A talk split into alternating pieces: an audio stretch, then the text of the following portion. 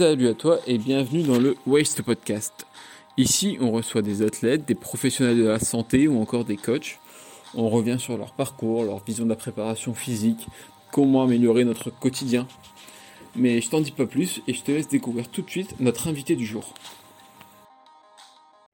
Et cette fois, on se retrouve avec Virginie Rousseau, que tu connais peut-être plus sous le nom de Barbie CrossFit. Virginie, c'est plus de 10 ans de CrossFit, un passé dans le bodybuilding et des années d'expérience. On revient sur son parcours, ses motivations. Mais je t'en dis pas plus et je te laisse découvrir ça de suite. Et voilà, on est parti. Alors, ben, euh, encore une fois, je te dis bonjour et merci d'avoir accepté l'invitation. Ben, je t'en prie, ça fait plaisir. Dans un premier temps, je vais te demander de te présenter un peu comme le veut la tradition. Mais dans un contexte un peu, genre, je sais pas, je débarque en vacances dans le sud de la France, justement, je te rencontre dans un milieu autre que le sport et je te demande de quitter et qu'est-ce que tu fais dans ta vie? Eh ben écoute, euh, qui je suis? Je suis Virginie Rousseau, j'ai 45 ans, euh, je suis mariée depuis euh, presque 20 ans, j'ai un gamin qui a, qui a 17 ans maintenant. Mmh et bah, je suis coach, coach de CrossFit depuis, bah, depuis 4 ans dans le sud. Ok.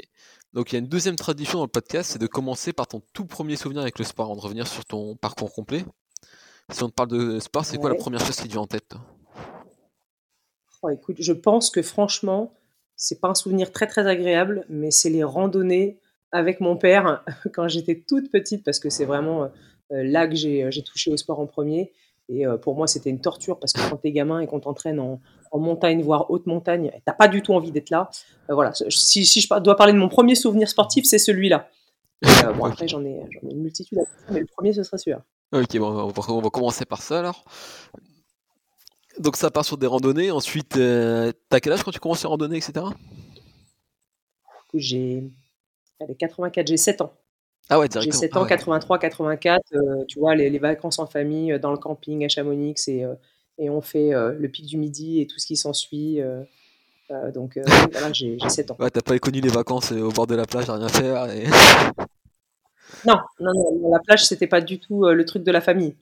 De la famille, c'était la montagne, c'était les randos, c'était c'était le raft, c'était l'hydrospeed. enfin bon, tu vois, c'était c'était ça quoi. Et quand c'était pas les vacances, c'était les week-ends à Fontainebleau, euh, à faire de la varap, euh, tu vois, c'était tout ce qui touche à la nature. Ok, ouais, parce qu'on en parlait un petit peu en off, mais toi tu viens d'une famille euh, sportive à la base, c'est ça? Ouais, c'est ça, ouais. ouais. Je te dis, mon papa, donc adepte des sports de haute montagne, des sports extrêmes, haltérophile. C'est lui qui m'a mis bah, le pied à l'étrier dans une salle de muscu à 20 ans. Et ta maman aussi sportive ou? Pas du tout, absolument pas. D'accord. Euh, ma mère, elle, suivait, le mouvement, elle esquivait comme elle pouvait. euh, fut même un temps où, euh, où les grandes vacances, c'était euh, une partie où mon père partait seul de son côté parce que bah, il a fait deux fois, le, deux fois le Mont Blanc, une fois le Kilimanjaro, la ah traversée de la Corse. Donc lui partait de son côté parce que ça devenait un peu compliqué quand même ça à faire en famille. Ce sont des, des c'est mmh. quand même des, des, euh, des, ascensions et des, traversées compliquées. Donc nous, on partait de notre côté. Donc là, j'ai commencé à goûter aux vacances, tu sais, soleil, plage, tranquille avec ma mère. Et mon père nous rejoignait euh, après, une fois qu'il avait fait son petit, euh, son petit périple. Mais, mais sinon, non, c'était pas des vacances, c'était pas la montagne, c'était pas la, c'était pas la plage, hein, c'était la montagne plutôt. Ok. Du coup, tu nous as dit 20 ans, premier pas en salle de muscu. Tu as fait d'autres sports avant ou pas? Écoute, jeune, j'ai fait du volet, j'ai fait de la gym, j'ai fait de la natation. Euh, en fait, je pense que j'ai testé, euh, bon, je me suis testé sur plein de choses. Le but, c'était d'avoir vraiment une activité où je me dépensais. Alors, c'était plus euh, dans l'air du temps, tu vois, quand tu es jeune, je sais pas, quand j'avais 9 ans, à la télé, il y avait des dessins animés sur la gym. Hop, tu t'inscris à la gym. Après, c'était le volet, donc tu t'inscris au volet. J'ai jamais été piqué par un sport, tu vois, étant jeune, en me disant, bah, je vais rester sur cette discipline. Il y a qu'à 20 ans, je courais beaucoup aussi. Euh, j'ai couru jusqu'à euh, jusqu'à commencer le CrossFit très très souvent, euh, même en parallèle du body. mais il y a qu'à 20 ans où vraiment, voilà, j'ai été piqué par la salle de sport et que là, par contre, je me suis consacré qu'à ça pendant une quinzaine d'années. Okay. Tu avais l'esprit de compétition ou pas déjà? Ouais, je l'avais. Le seul esprit que j'avais pas, c'était c'était la, la discipline pour la diète. C'était impossible. Franchement, en plus, tu vois, j'ai commencé la muscu, donc j'avais 20 ans. Mmh. Euh, je suis rentrée à Air France euh, parce qu'avant d'être coach sportif, j'ai travaillé 15 ans à Air France. Euh, je suis rentrée à Air France peut-être deux ans après avoir commencé la muscu et, et j'ai bossé en décalé pendant 15 ans.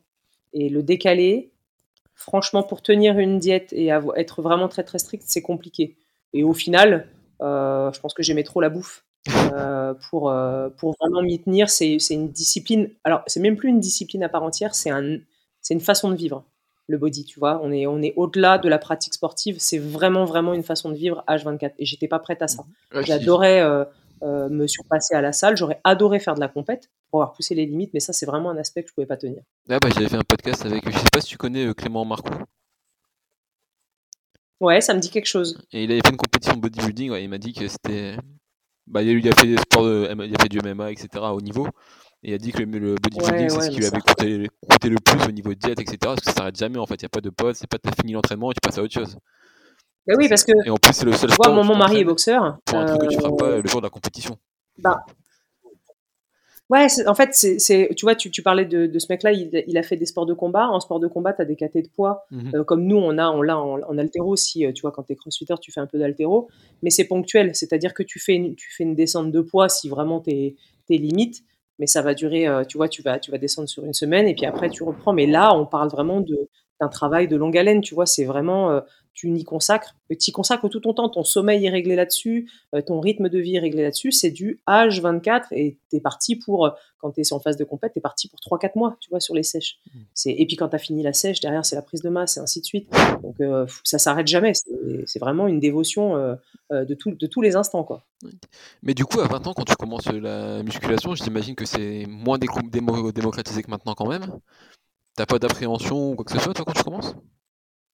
Ouais, euh, bah, je commençais la muscu dans une salle, euh, c'est une salle de quartier. Hein. Moi, j'habitais dans le 93. Je suis allé m'entraîner à Drancy. C'était euh, une petite salle de quartier à côté du, boulot de mon père. Et bah, j'y suis allé, je crois, peut-être les deux, trois premières fois avec mon père. En fait, mon père m'a juste présenté la salle. Donc, je me suis retrouvée lâchée là-dedans. Mais en fait, tu, en tant que nana, dans une salle de sport, c'est pas compliqué hein, de trouver des gens pour t'expliquer les choses. parce que bon, tu, toi-même, tu sais, une salle de sport, c'est aussi un, endroit où tu rencontres du, monde et où les gens viennent aussi pour rencontrer du monde. Mhm. Donc, euh, tu es une nana, euh, tu es en recherche de conseils, tu vas les trouver. Donc, euh, j'ai vite trouvé ma place.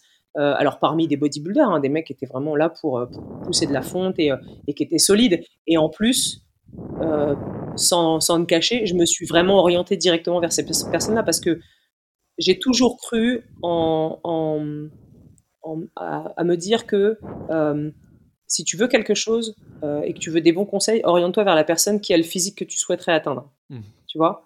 C'est peut-être basique hein, ce que je dis. Hein. Alors peut-être qu'elle ne sera pas forcément de bons conseils, mais en tout cas, euh, elle les aura forcément appliqués pour en arriver là où elle est.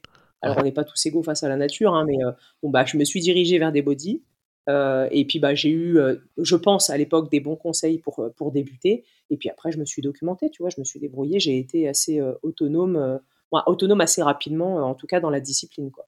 parce que tu cherchais directement la, compétition de bodybuilding au début ou c'est venu par la suite? Ouais. Ouais, ouais. Moi, je voulais. j'ai, le culte du corps, ça a été très, très, très longtemps mon leitmotiv. Euh, j'ai été très complexée étant jeune. Pourtant, j'avais, euh, tu vois, étant, étant jeune jusqu'à 12-13 ans, j'étais un petit peu rondouillarde. Euh, est arrivée la puberté, euh, j'ai grandi d'un seul coup, j'ai perdu 5 kilos, je suis devenue une Barbie. Hein. Franchement, j'étais une Barbie à 14 ans, je ressemblais à une Barbie. tu vois, je fais 1m73, je faisais 52 kilos, donc j'étais grosse comme une arbalète.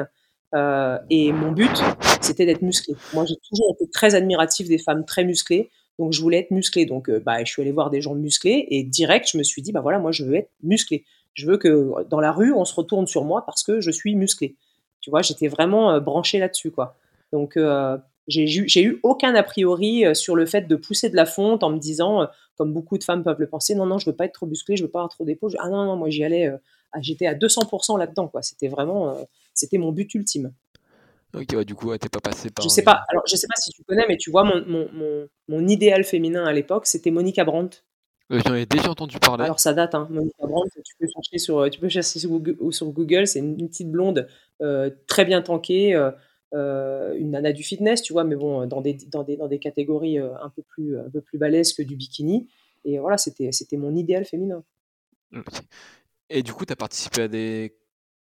en quelle catégorie aux compétitions, toi? Jamais. J'ai jamais fait de compétition. Ah, je croyais, pour moi. Impossible. Comme je t'ai dit, la diète, ah non, non, non, impossible. La diète, pour moi, c'était intenable. Je tenais deux heures et c'était terminé, quoi. non, j'ai tenté, hein. Je te jure que j'ai tenté. Hein. Mmh hein. Deux heures, j'exagère. Mais, euh, mais alors, il y avait ça, il y avait cet aspect-là, l'aspect euh, euh, contrainte au quotidien, et j'avais franchement une réelle peur des conséquences sur ma santé. Ouais, aussi, parce que entendu parler des autant, etc. à cause de. Ouais, ouais, c'est très dangereux. Franchement, alors tu sais, voilà, le CrossFit c'est pas non plus un sport très safe, mais je pense qu'en général, de toute façon, le sport, alors le CrossFit en compétition, hein, j'entends, hein, parce que il y a, y a, toujours le sport loisir, et puis bah, de toute façon, à partir du moment où tu attaques la compète, il faut, il faut quand même être lucide sur le fait que tu, tu, tu plus dans le sport santé, quoi. Quand tu, quand tu vraiment tu tapes la compète, tu n'es plus dans le sport santé. Dans quelques disciplines que ce soit, tu vas forcément en demander un peu plus à ton corps que de raison. Donc, euh, et le body, euh, au-delà de la compète, il y a tout l'aspect euh, physiologique, tu vois, ce, que ça, ce que ça engendre sur tes reins, sur tes organes, et, et, la, phase de détresse dans laquelle tu mets ton corps au moment de la compétition. Il y a des fois, il y a des, des, phases qui sont irréversibles. Tu vois, tu causes des dommages irréversibles à ton corps. Il y a des mmh. mecs qui en, qui en meurent. Hein. Donc, euh, Non, là, franchement, j'étais pas prête à ça. J'étais vraiment pas prête à ça. J'aurais peut-être fait quelques compètes, tu vois, euh, euh on dit, des compètes de quartier, des trucs. Euh, ouais, j'aurais pu le faire. Mais non, c'était pas. C'était soit j'allais au bout des choses, ou soit, bah voilà, je continuais le body. Donc, j'ai fait du body, je te dis, pendant 15 ans. j'allais à la salle, j'avais mon petit train-train. et puis. Et puis ça a bien tenu pendant 15 ans, jusqu'au jour où j'ai rencontré le CrossFit. Mais même en étant hôtesse de l'air, tu trouvais toujours une salle pour t'entraîner ou quoi que ce soit Parce que j'imagine que tu as dû beaucoup voyager du coup. Ben non, en fait, j'étais au sol. Je travaillais au sol, j'étais à Roissy, ah, à, à Roissy-Charles de Gaulle. Donc, euh, hormis le fait que j'étais, j'avais des horaires décalés, je pouvais commencer à 5h le matin, comme je pouvais commencer euh, à 15h30 et finir à minuit. Enfin bon, c'était toujours très très décousu. non, non, j'étais, je pouvais m'entraîner quoi qu'il arrive.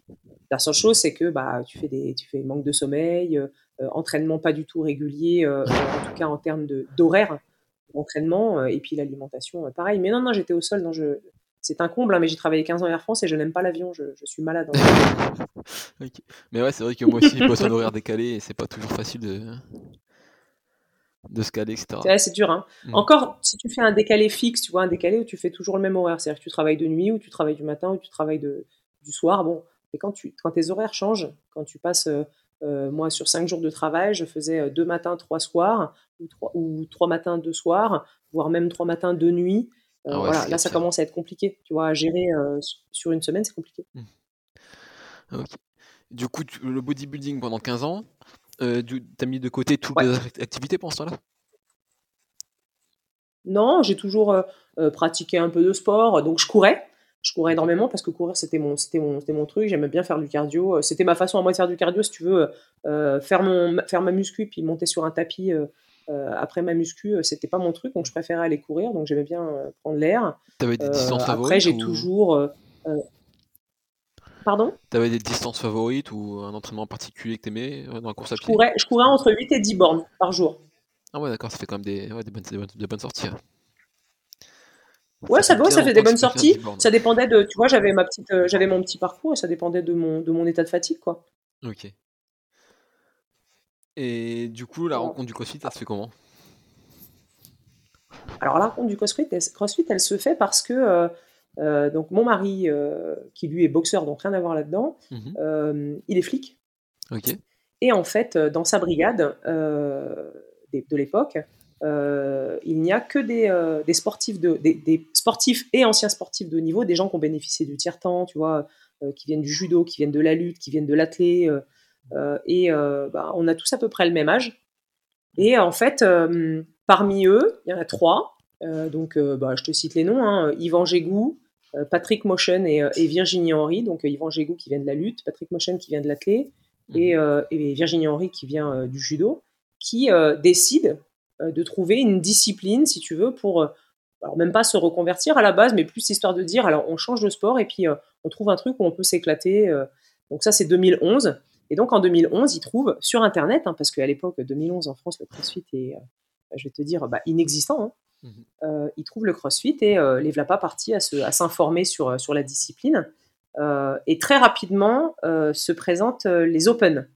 donc je te dis ça, tu vois, c'est moi mon premier WOD avec eux, donc ils avaient commencé à toucher un peu au CrossFit, donc apprentissage via les réseaux, hein, via Internet, YouTube, les vidéos, machin, donc à l'arrache, vraiment à l'arrache. Je te dis ça, c'est décembre 2011, mon premier WOD, où j'ai découvert que je ne savais pas faire une traction. C'est génial, c'est-à-dire que tu fais 14 ans de bodybuilding et puis tu ne sais pas faire une traction, la honte. Euh, c'est là que tu te rends compte que le poids de corps, c'est dans, le bodybuilding, c'est un truc euh, qui est totalement euh, inconnu. et je fais mon premier WOD avec Virginie parce que c'était devenu, c'était devenu, c'est une bande de potes, tu vois, c'était des amis. et en, février 2012 se présentent bah, les Open et ils se disent bah tiens pourquoi on se testerait pas sur les Open? Et, et donc 2012 je vais pas te dire de bêtises moi je fais pas les Open en, est-ce que je fais Si je fais les Open en 2012, on s'inscrit parce qu'en fait, ils veulent faire une équipe. Euh, et en fait, à l'époque, les équipes, c'était trois garçons, trois filles.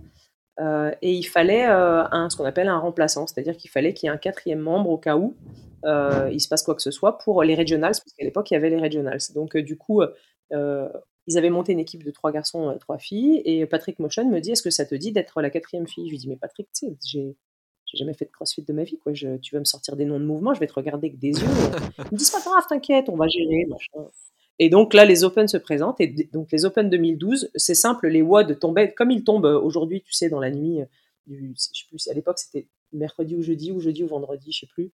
Euh, et, et, les noms des, des, mouvements tombaient. Tu vois, mon premier WOD des Open, donc c'est le 12.1, c'est 7 minutes burpee. J'ai cru que j'avais vu la mort, quoi.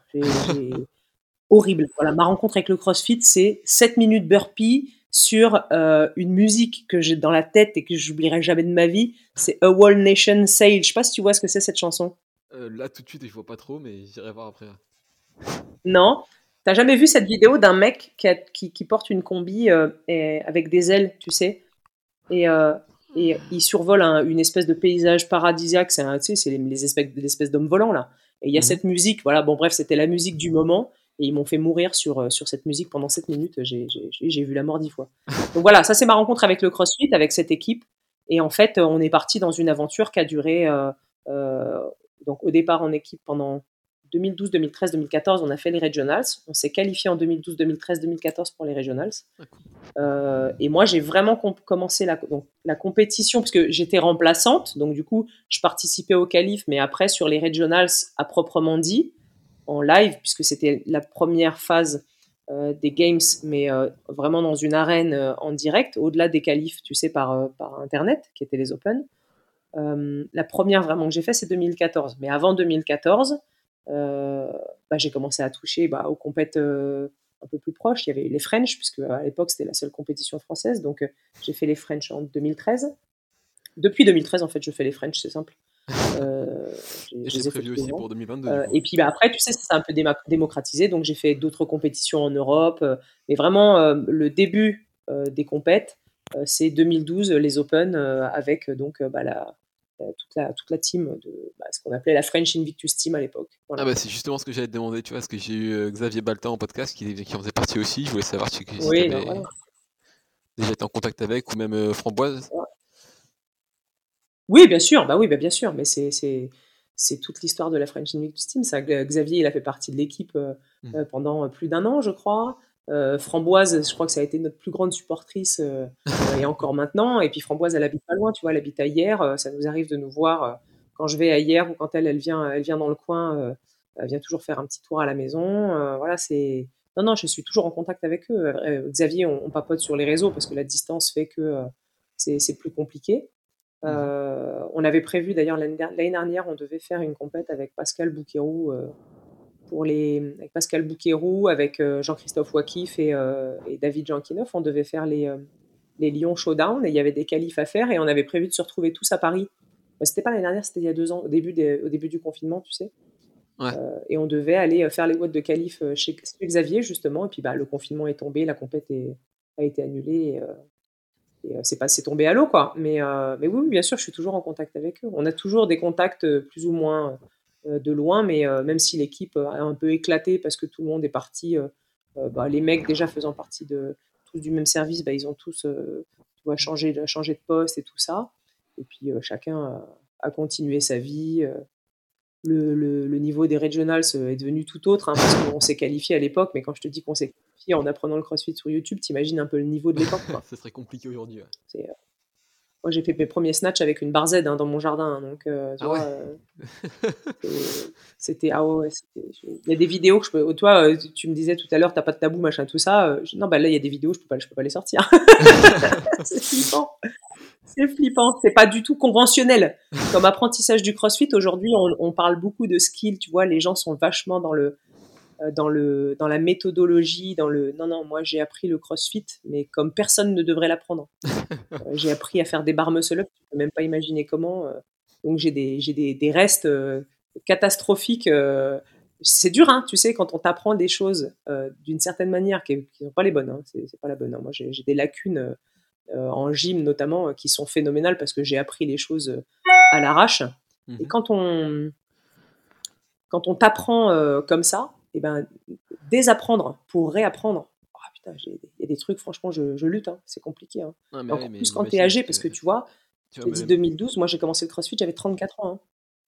Hein. Donc, 34 euh, ans, apprendre une discipline comme celle-là, qui est aussi diverse et variée, euh, c'est dur. Et alors, en plus, derrière, désapprendre pour réapprendre, alors là, c'est comme on dit, tu n'apprends pas au vieux singe à faire la grimace, tu vois, c'est. des fois, c'est chaud, quoi. Tu penses que ton passé sportif et ton passé en bodybuilding, ça t'a aidé pour le crossfit ou pas? Je t'entends pas bien. Est-ce que tu penses que ton passé en. Tu peux répéter, je t'ai pas bien entendu. Ouais, pas de soucis. Est-ce que tu penses que ton passé sportif et ton passé en body, etc., ça t'a aidé pour le, pour le crossfit? Alors, euh, peut-être au niveau de euh, la gestion de l'effort, peut-être. Mmh Par contre, ça m'a énormément desservi sur le mon explosivité. J'ai zéro explosivité, je, je, fais tout en force. Et, euh, ça, c'est la construction, ta construction euh, euh, depuis jeune. Hein, l'explosivité, la pliométrie, c'est un truc que tu acquiers quand même assez jeune. Alors je peux encore le travailler, hein, j'essaye de travailler dessus, mais bon, ton corps, il a pris un profil, tes, fibres musculaires ont pris un profil, et c'est très compliqué. Là où à un moment, moi, je vais avoir la sensation d'être explosive, notamment sur l'altéro, tu vois, ou sur, de la gym. Ils sont souvent sous ma gueule. Parce que t'as vu, j'ai été rapide. Il me fait, non, mais t'as pas tout été rapide, c'est un slow motion ton truc. C'est mais moi, dans ma tête, ça va super vite. Je te jure, je me vois faire le truc tellement vite. Et effectivement, quand je regarde la vidéo, je fais, putain, c'est super lent. Mais c'est comme ça, en fait. C'est mon profil. Et le profil d'un body, c'est sûrement pas d'être explosif, tu vois. Euh, on, est sur la force, euh, hypertrophie, force, machin. Mais alors, par contre, la filière vitesse, oublié totalement. Hein. On fait beaucoup de travail de temps sous tension très très long. Euh, euh, donc après, euh, tout ce qui est effort explosif, on oublie, ça n'a pas grand intérêt pour construire du, pour faire du volume, quoi. Tu vois, donc de ce côté-là, ça m'a pas servi. Après, bah, à défaut d'avoir de la vitesse, j'ai de la force. Donc comme j'ai de la force, bah, je vais compenser avec ma force. Mais ça, ne dure qu'un temps. Quand tu as des grosses séries, ton endurance de force, elle s'épuise très très vite, tu vois. Donc tu te retrouves vite euh, bah, pris à ton propre jeu. quoi. Mais est-ce que tu penses pas que le fait d'avoir fait beaucoup de musculation, de renforcement, du coup, ça t'a évité de te blesser au début quand tu faisais un peu des mouvements euh, à l'arrache quoi? Euh, Alors sûrement, sûrement vu la façon dont j'ai appris le CrossFit, parce que je pense que beaucoup auraient appris le CrossFit comme moi, ils auraient fini mal. Après, ça m'a quand même valu. Alors, on ne sait pas, tu sais, euh, on peut tirer des conclusions. En 2018, je me suis fait opérer d'une hernie discale euh, foudroyante qui m'a qui m'a mis à terre euh, en quatre jours. Hein. Donc, ah tu vois, ça a été ça a été rapide. Je me plaignais. je me plaignais un peu auparavant, tu vois, de quelques douleurs, mais très localisées dans le dos. Mais je pense que tout le monde a plus ou moins mal dans le dos. C'est un peu le mal du siècle, tu vois, le mmh. truc de par les postures qu'on prend au jour le jour. Et puis bon, moi j'ai passé beaucoup de temps assise dans un fauteuil tu vois, à gérer des vols et trucs comme ça. Donc, c'est pas non plus euh, ce côté sédentaire, c'est pas non plus le meilleur pour le dos. Bref. Euh, et en 2018, euh, bah, mon hernie, elle éclate. Et en quatre jours, je me retrouve avec ma jambe droite paralysée. une douleur que je souhaite même pas à mon pire ennemi. Vraiment la sensation, tu vois, qu'on me plante un, couteau dans la fesse et que limite on me couperait la jambe, ça irait mieux, quoi. Donc je me, suis fait opérer en urgence. Bah, après, euh, alors, est-ce que le CrossFit a retardé l'échéance? Moi, mon père avait été opéré à 34 ans, ma mère à 41 ans, donc mes deux parents étaient opérés d'une hernie discale, et un gros facteur génétique sur, euh, héréditaire sur, sur cette, cette pathologie. Donc, le chirurgien avait tendance à me dire que le crossfit avait un petit peu retardé l'échéance de par mon gainage et tout ce qui s'ensuit. Moi, j'ai toujours pensé que je manquais de gainage et que c'était ce qui m'avait causé cette hernie. Donc après, c'est un peu à savoir qui, qui, détient la vérité, je sais pas. Je pense sincèrement que le body m'a aidé dans mes débuts là où les charges n'étaient pas très lourdes, parce qu'au final, tu, tu, j'ai pas, j'ai pas arraché tout de suite 65 kg, j'ai pas épaulé tout de suite 85 kg, tu vois. Donc euh, sur les charges euh, évoluant, je pense que mon corps s'est protégé parce que j'avais pas non plus les bonnes techniques, hein, j'ai pas eu de prof d'altéro, donc autant te mmh. dire que c'est pareil, euh, l'arracher, l'épaulé jeté, je les ai appris comme, comme on pouvait. Hein. Ouais, je pense que ça m'a protégé. Quelque part, ça a dû me protéger. Ok. Et j'ai une question aussi. Après, je touche du singe. Hein. Tu, tu, parlais un peu de ton ouais, père je du singe, à part mon dos, j'ai jamais été blessé. Hein. Donc, euh... ouais, j'avais une question, tu parlais un peu de, de ton père. Il voulait savoir euh, son avis quand il t'a vu faire, faire du crossfit, parce que dans le fond, tu me dis qu'il faisait de l'haltérophilie, des randonnées, etc. Il faisait, bah, il faisait un peu du crossfit avant l'âge, quoi.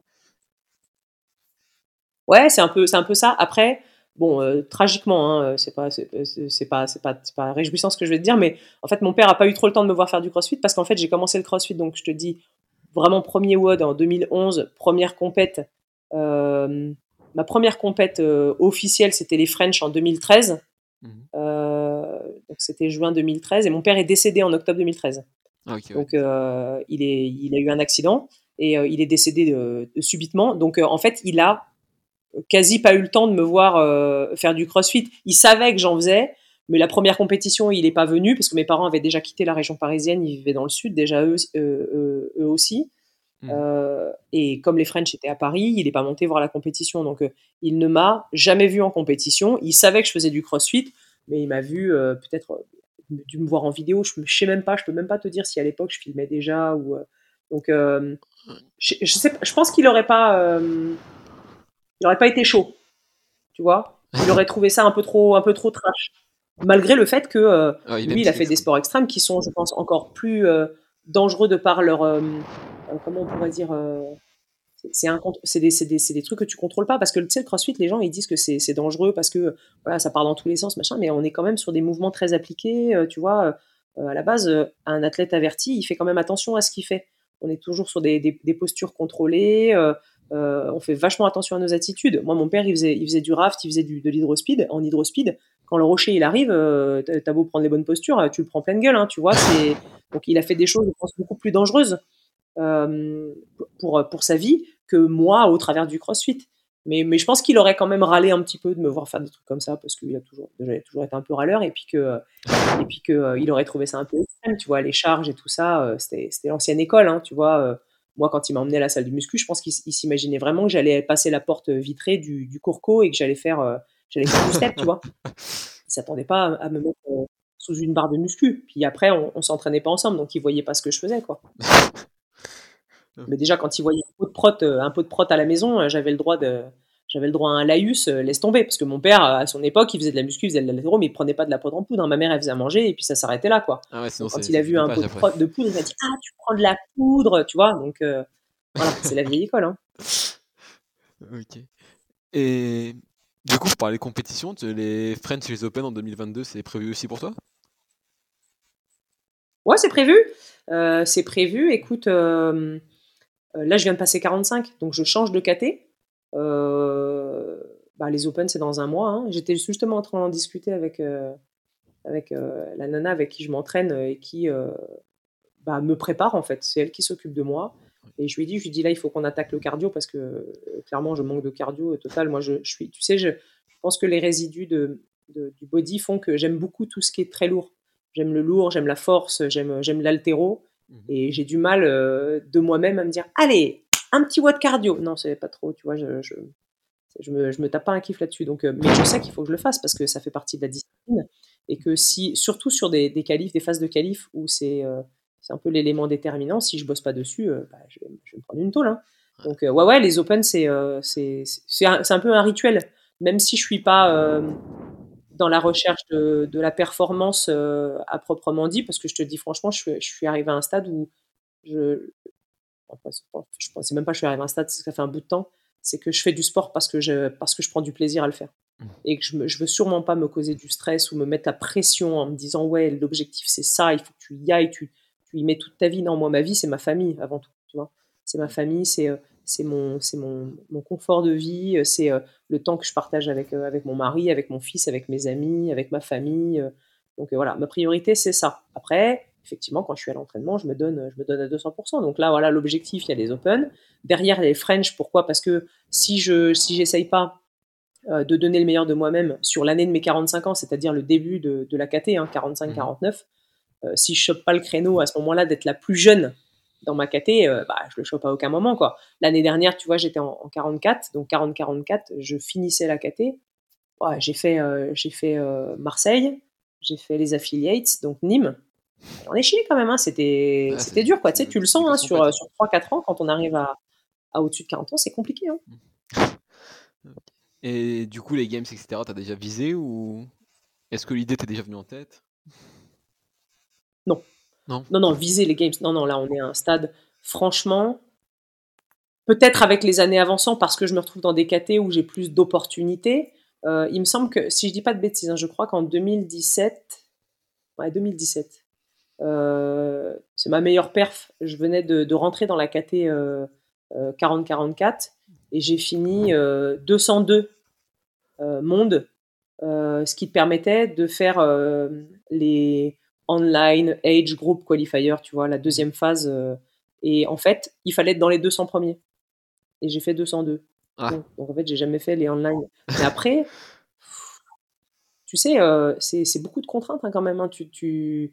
Les Open, c'est 5 semaines où si tu t'y consacres vraiment, bah, tu passes 5 semaines la tête dans l'eau à ne penser qu'à ça à ne gérer ton entraînement que au travers de ça. Mhm. Euh, derrière les online, j'en parle même pas parce que c'est, si je dis pas de bêtises, je crois que c'est 4 jours euh, avec 5 euh, ou 6 WOD à faire sur les 4 jours.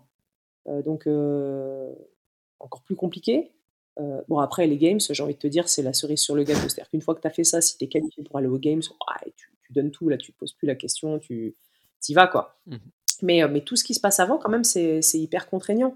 Et euh, bah, comme je te disais, moi, ma priorité, ça reste euh, ma famille, euh, voilà, mon boulot, coacher, c'est, voilà, ça reste ma priorité. Si tu veux, si, si sur, sur une journée, je dois faire un choix entre aller à, au ski avec mon fils et mon, mon mari ou aller woder, bah, je vais aller au ski.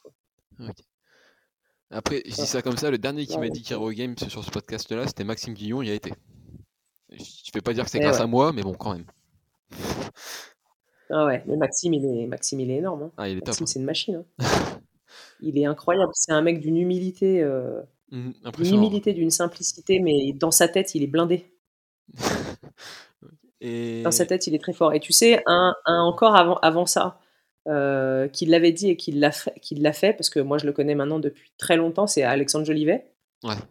Et euh, Alexandre, je l'ai rencontré en 2014. Euh, c'est ça, la dernière année où on s'est qualifié pour les, pour les regionals.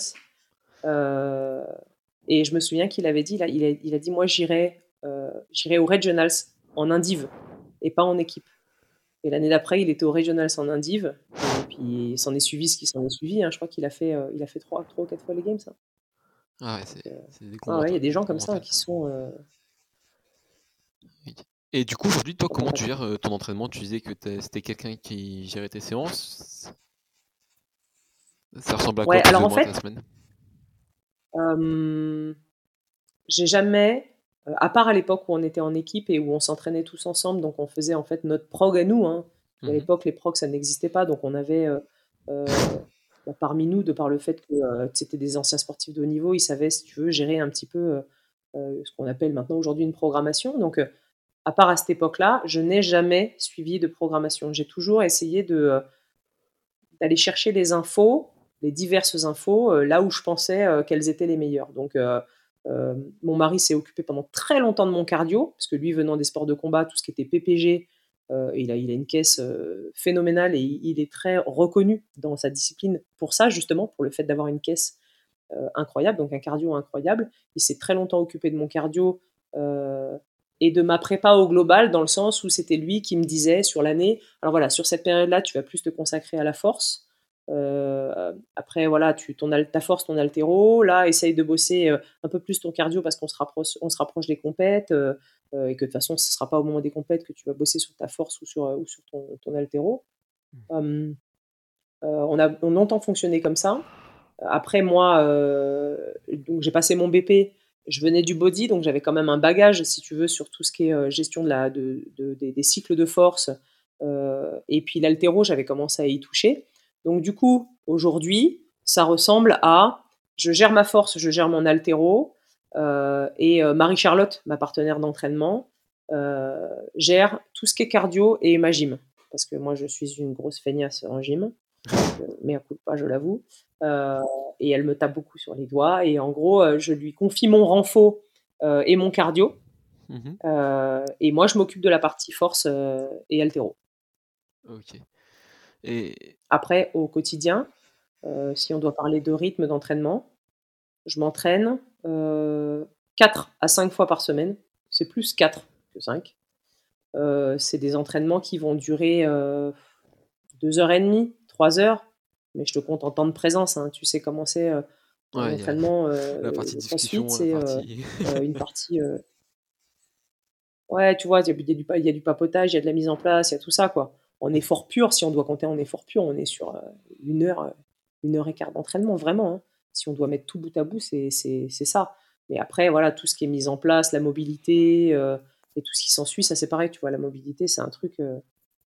avant, ça me passait mais par-dessus la tête, mais tu peux même pas t'imaginer comment. Mon école du CrossFit, il n'y avait pas de mobilité, hein, il n'y avait pas tout ça. Donc, sauf que quand mon dos il a pété, j'ai dit ah ouais d'accord, bon, la mobilité. Oh, on va s'y coller quoi. Donc donc ça prend, ça prend aussi du temps, tu vois. La mobilité, c'est, aujourd'hui, c'est un truc que je fais à chaque entraînement. Donc euh, après, je, je, cale mes entraînements euh, en fonction de, bah, de ce que j'ai à faire dans ma journée. C'est souvent le matin. C'est souvent le matin parce que ma journée, elle est rythmée par euh, déposer mon fils, m'arrêter à l'entraînement parce que c'est sur la route, je m'arrête à l'entraînement. Et puis je rentre chez moi et puis je repars souvent le soir pour aller coacher. Voilà. C'est un peu le rythme de, de, mes journées. Quoi. Tes jours euh, off, c'est jours off complet ou jours off euh, récupactif euh? Non, non. Récupactif, je connais pas. Moi, je, je dis off, c'est off. ouais, c'est off. Ma récupactive, je me mets au soleil. Voilà. Ou je fais des travaux, parce qu'avec mon mari, on est, on est très branché immobilier, machin, bidule, tu vois. On aime bien. On prépare notre, notre retraite, retraite très, très rapide, tu vois. Ah, Donc, euh, on fait tout ce qu'il faut euh, pour, euh, pour, pour arrêter de bosser très rapidement. Donc, on, fait beaucoup de travaux. On est toujours à droite à gauche, toujours en train de cavaler. Donc, je t'avouerais que non, récupactive. Si, si, je fais de la récupactive, c'est parce que je suis parti faire du paddle, mais on est en famille, tu vois. Je suis pas parti pour faire de la récupactive. Oui, bah, sur mon jour de repos, j'ai fait du paddle, mais alors je l'ai pas du tout pris comme de la récupactive. ok. Et D'ailleurs, tu parlais de, cardio. Est-ce que tu as vu la liste des, des objets nécessaires pour, le, pour les Open cette année Absolument pas. Non, bah, j'ai une bonne nouvelle pour toi. Il n'y a pas de rameur et il n'y a pas de wall-ball. C'est vrai? De ce que j'ai vu, ouais. Je ne veux pas te donner de faux espoirs, mais moi, de ce que j'ai vu sur la liste, j'ai pas vu rameur ni wall-ball. Bon, après, clairement, tu vois, c'est moi je fais 1m73, donc euh, wall ball, c'est une balade pour ah, moi. Dommage. Euh, et le rameur, je suis pas dégueu. Non mais c'est vrai, hein, tu vois, tu, tu... après, euh, bon, en soi, je m'en fous, tu vois, dans le sens où euh, je sais même pas s'il y a un truc dans le CrossFit qui pourrait me faire dire, waouh, putain, non, j'ai pas envie, tu vois, vraiment, honnêtement, je crois que j'ai cette, cette, cet atout, on va dire peut-être pour moi, c'est que je, je n'excelle dans rien mais je suis pas forcément nulle dans quelque chose. tu vois? D'ailleurs, mes résultats, généralement, en compète, s'en ressentent, c'est-à-dire que je suis toujours à peu près. Je suis pas le genre de nana qui va faire première sur un WOD et puis dixième sur celui d'après. Je vais toujours, je vais, je, serai jamais première. Mais je vais toujours faire, euh, tu vois, 3, 4, 3, 4, 3, 4 sur tous les WOD. Alors au final, ça va peut-être m'accorder une première place, hein, parce que euh, mmh. j'ai souvent eu la chance, en faisant des trucs comme ça, de me retrouver euh, euh, sur la première marche ou en tout cas sur le podium, donc ça me sert. Mais après, je, pense que c'est ma conception du CrossFit, c'est-à-dire que euh, c'est bien d'être bon dans un truc, mais je pense que c'est bien d'être pas trop mal dans tout. Ouais. C'est ce que moi j'appellerais être complet. Ah bah c'est un peu le, but. Mais du coup, le... à partir de quand tu décides de faire le changement de, de job en fait? Ouais. De devenir coach sportif? Ouais, alors là, gros déclic. Un truc. bon, déjà, j'arrivais bien à gérer. Hein. Je gérais bien le boulot parce que j'avais réussi à, à, faire en sorte d'être toujours du matin.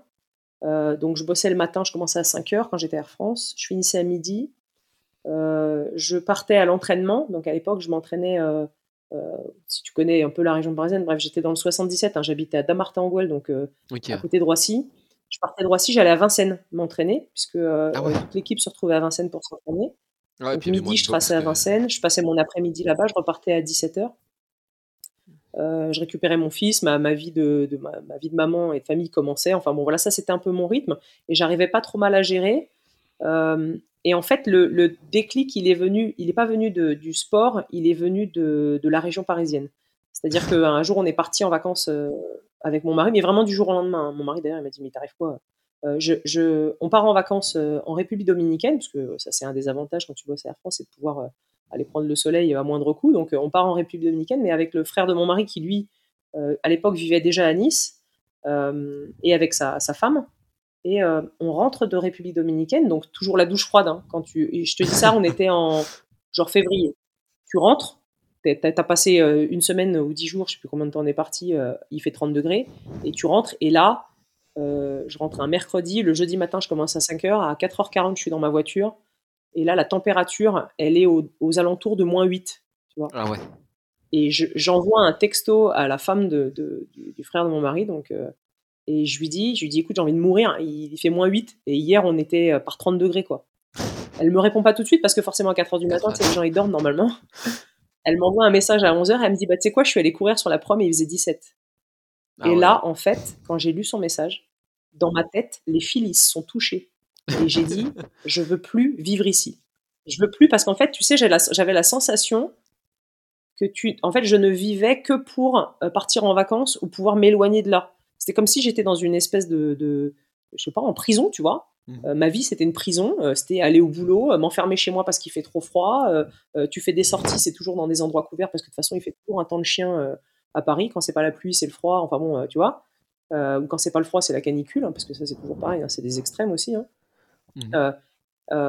et voilà, là j'ai dit stop, faut que ça s'arrête. Donc j'ai dit à mon mari, j'ai dit écoute, faut qu'on trouve une solution pour partir de là parce que moi je peux plus, je, je sature. Je, je, lui dis donc je vais, je vais demander un fonds gessif.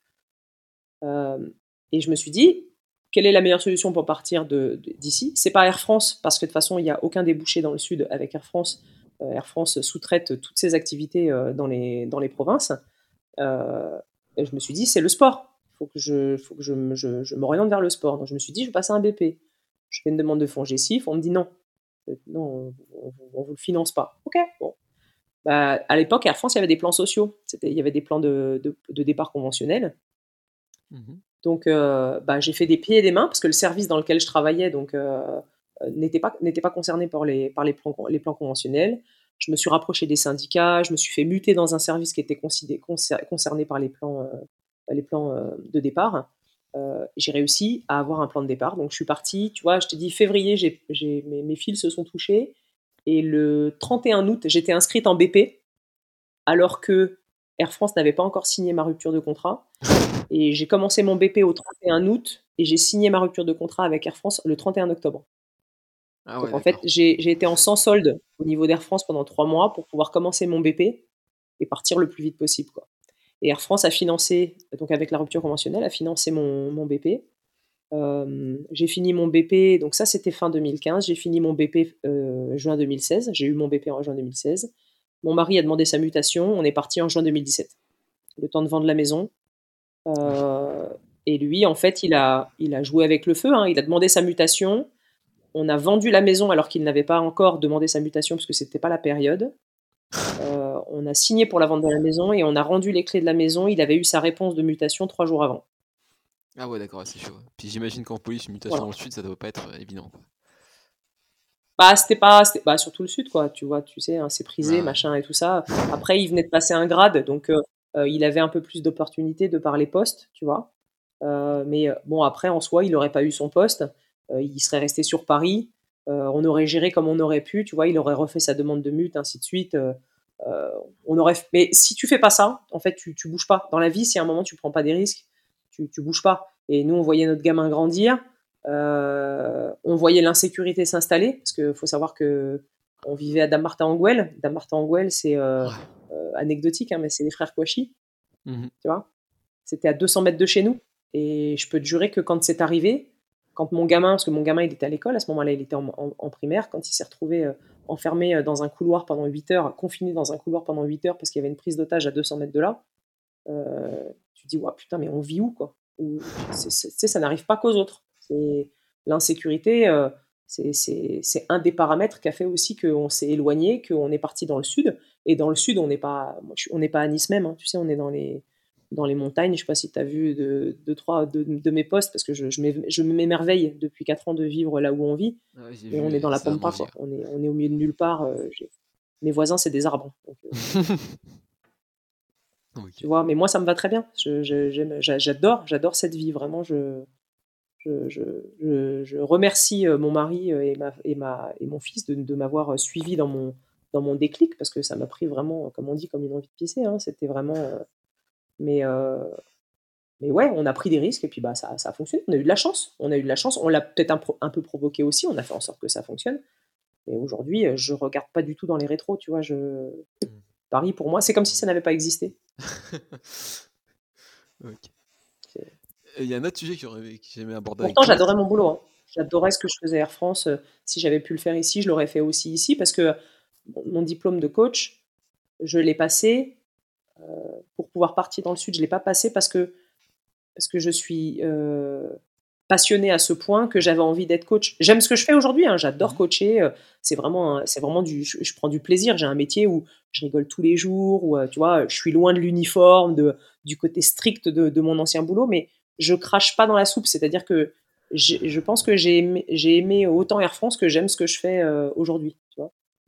Tu as trouvé facilement du boulot en tant que coach? Et ben en fait, euh, quand je suis descendue, tu sais, avec la reconversion, euh, j'ai eu la chance de pouvoir souffler un peu, donc d'avoir le temps de m'installer sans, sans être sur la panique de dire j'ai pas de taf ou euh, tu vois. Mmh Et un concours de circonstances a fait que je suis arrivée dans le sud, il fallait que je trouve une salle pour m'entraîner. La première salle, qui n'était pas forcément à côté de la maison, hein, j'avais 40 minutes de route pour y aller, mais dans laquelle je me sentais bien, euh, j'y suis allée pendant près d'un an. J'ai fait la connaissance là-bas de, d'un frère et sa sœur. Euh, bah, en l'occurrence, la Marie-Charlotte dont je te parlais tout à l'heure, elle s'entraînait là-bas. La nana qui aujourd'hui s'occupe euh, de ma partie gym et, cardio, elle s'entraînait là-bas et avec, avec son frère. Et en fait, je me suis liée d'amitié, surtout avec son frère. On s'entendait super bien, tu vois. on se faisait deux, trois entraînements ensemble et tout. On avait bien accroché. On avait un peu le même, la, même, la même vision de, de la vie. Et en fait, euh, eux sont partis de, de, cette box qui était donc à 40 minutes de, de chez moi euh, pour ouvrir leur propre box. Euh, on a perdu le contact sans même que je le sache qu'ils ouvraient une box parce qu'ils sont partis assez rapidement sans même qu'on en discute. Ah, on a perdu le contact. Et en fait, moi, comme je galérais beaucoup pour aller m'entraîner dans cette box à 40 minutes de chez moi, parce que tu sais, dans le sud, en fait, dès qu'il y a un carton sur la route, dès qu'il y a un accident, il y a tout qui s'arrête. Quoi. comme il n'y a pas beaucoup de, de, de routes annexes, il suffit qu'il y ait un carton et un endroit où tu mets 40 minutes pour y aller, tu vas mettre 3 heures. Donc, euh, il y avait des jours où bah, j'arrivais, je touchais le mur et je repartais parce qu'en fait, j'avais, euh, euh, passé tout mon temps sur la route et l'open gym était, était terminé, tu vois. Donc, bon, je galérais quand même beaucoup. Donc, souvent, j'étais sur la CrossFit Map, tu sais, cette, cette carte des box officielles de CrossFit dans le monde.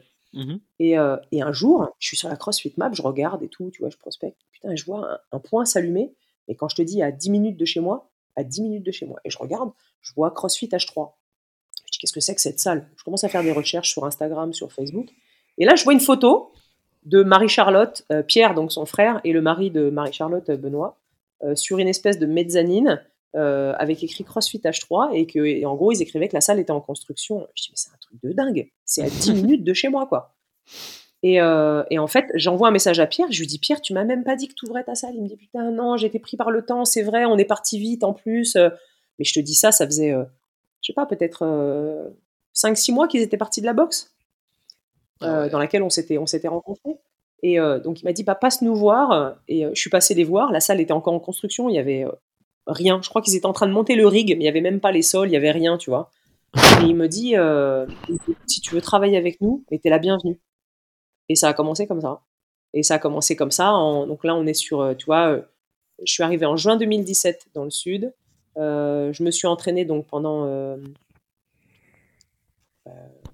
10 mois à 40 minutes de chez moi. Et en mai 2018, la boxe ouvrait à 10 minutes de chez moi. Et en mai 2018, je commençais à travailler avec eux euh, donc à 10 minutes de chez moi. Quoi. Donc en fait, je, c'est vraiment le destin qui a voulu qu'on se rencontre et que, qui a voulu qu'on se retrouve encore après. Quoi. Ah. Euh, et, aujourd'hui, ça va faire bah, donc 4 ans, 4 ans que je bosse là-bas euh, avec des potes, parce qu'en fait, à la base, c'était des potes. Quoi. Ouais. Du coup, il y avait un autre sujet que je voulais aborder aussi, c'était un peu ton aventure sur Instagram.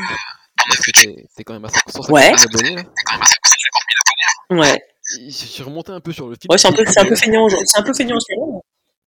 Euh, eh ben écoute, mon aventure Instagram, alors je, de mémoire, je, elle a commencé tôt. Hein, si je remonte, je crois que je dois être à 2013 ou 2014 sur mes premiers posts. Le 10 octobre 2013, je suis remonté. Combien t'as dit? Le 10 octobre 2013, c'était une photo de toi en train de monter une corde. Ouais, tu vois? Octobre 2013. Donc tu vois, euh, le 10 octobre C'est ça, ouais, au Bruxelles Rodan. Eh ouais. Ouais, bah 10 octobre 2013, tu vois, bah euh, c'est le décès de mon père. Mon père est décédé le 26 octobre 2013. Donc j'ai ouvert mon Insta, tu vois, euh, juste avant. Mmh euh, et, et en fait, alors, Insta, je crois que c'était vraiment très peu connu, mais j'aimais bien le côté où c'était que, que de l'image, que de la, de la, photo, tu vois, pas beaucoup de blablabla, de trucs, parce que j'étais déjà sur Facebook depuis 2008, je crois, quelque chose comme ça. Et, et j'ai commencé, mais vraiment par hasard, en me disant, voilà, il faut que je me mette à jour, tu vois, dans les réseaux sociaux, que, je sois un peu à la page. Ça a traîné euh, pendant euh, quelques années, tu vois, j'avais 1000, 2000, 3000. Et en fait, plus je faisais de compète, plus à chaque fois que je faisais une compète, je me prenais une rafale de, followers. Et ça s'est fait assez naturellement. Euh, en fait, ça s'est fait tout seul. Je, je, vais te dire, ça, ça c'est même pas un truc que j'ai cherché. Euh, j'ai commencé à être contactée par des, par des marques. Euh, la première, euh, c'était Northern Spirit. J'ai bossé très longtemps avec eux. et après, en fait, alors à l'époque, quand tu bossais avec une marque, la marque te donnait des fringues, tu faisais des, tu faisais des postes ou t'en faisais pas, ils s'en foutaient, juste ils te filaient des fringues. Quoi. Je peux même pas te dire le nombre de, de leggings et de brassières que j'ai pu avoir, mais c'était un truc de malade. Sauf qu'à un moment, je me suis dit, c'est super, hein, les leggings et les brassières. Hein j'adore, je suis coquette. Moi, je suis, je suis vraiment une, une, nana dans, dans, toute sa splendeur. Hein. Euh, pas, forcément très très féminine tout le temps, mais bref, je suis coquette en tout cas. Et, euh, je me disais, c'est bien les leggings, mais à un moment, faut, faut manger, tu vois. Faut, moi, il faut que ça me rapporte quelque chose. Ah ouais, c'est super, mais je mets pas des leggings dans mon assiette, tu vois. Donc, euh, à un moment, si je travaille sur les réseaux sociaux, si j'y consacre du temps, si ça devient chronophage, il faut que j'ai du financier en retour faut que je puisse, faut que ça puisse me servir. En fait, mon but, c'était que ça me serve pour dégager du temps. Encore une fois, je reviens toujours à la même chose pour pouvoir profiter des miens. Voilà. Moi, mon but vraiment quand j'ai quitté Air France et que je suis devenu coach, c'était de me dire, il faut que j'optimise le temps que je consacre à ça pour pouvoir dégager du temps pour profiter de la vie. Tu sais, la claque que ça m'a mis quand j'ai perdu mon père, de me dire que la vie, elle peut s'arrêter du jour au lendemain. Euh, euh, sur rien, quoi. Un accident de la vie. Mon père, il avait 63 ans, tu vois, il était jeune. C'était un mec qui était super, euh, euh, super bien dans sa peau, il était en forme. Quand tu te dis que la vie, elle peut s'arrêter du jour au lendemain, je te jure, ça, ma vision de la vie, elle a changé, mais radicalement. Et à partir de là, je me suis dit, faut pas que je me dise, je, travaille, je travaille, je travaille, je travaille, et on verra bien plus tard. Non, non. Je travaille, mais je fais en sorte de dégager un maximum de temps pour pouvoir profiter de la vie aujourd'hui. Et à partir de là, quand j'ai vu que ça commençait à marcher un peu sur les réseaux, Insta, machin, tout ça, je suis allé chercher à droite, à gauche. J'ai été contacté par certaines maths, il y en a d'autres que je suis allé chercher et j'ai commencé à, négocier les choses, tu vois.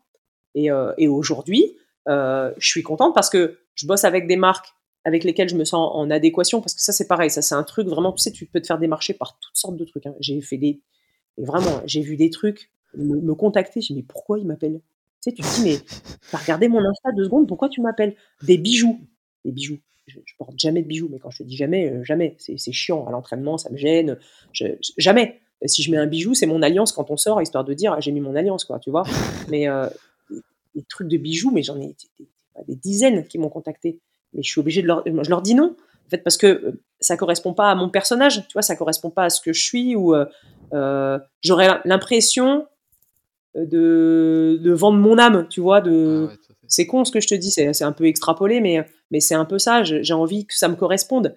Donc euh, aujourd'hui, je bosse avec quelques marques euh, qui, ça me suffit largement. Ça me permet, tu vois, de. Qu'est-ce que t'as dit? Si tu veux, tu peux les citer, hein, ça dérange pas. Ah ouais, non, bah, bah, je bosse avec euh, Barbell Cartel, avec Rockfit, hmm. avec Savage Barbell, avec Renaissance Périodisation, l'application la, de, de, diète, et avec Foodspring.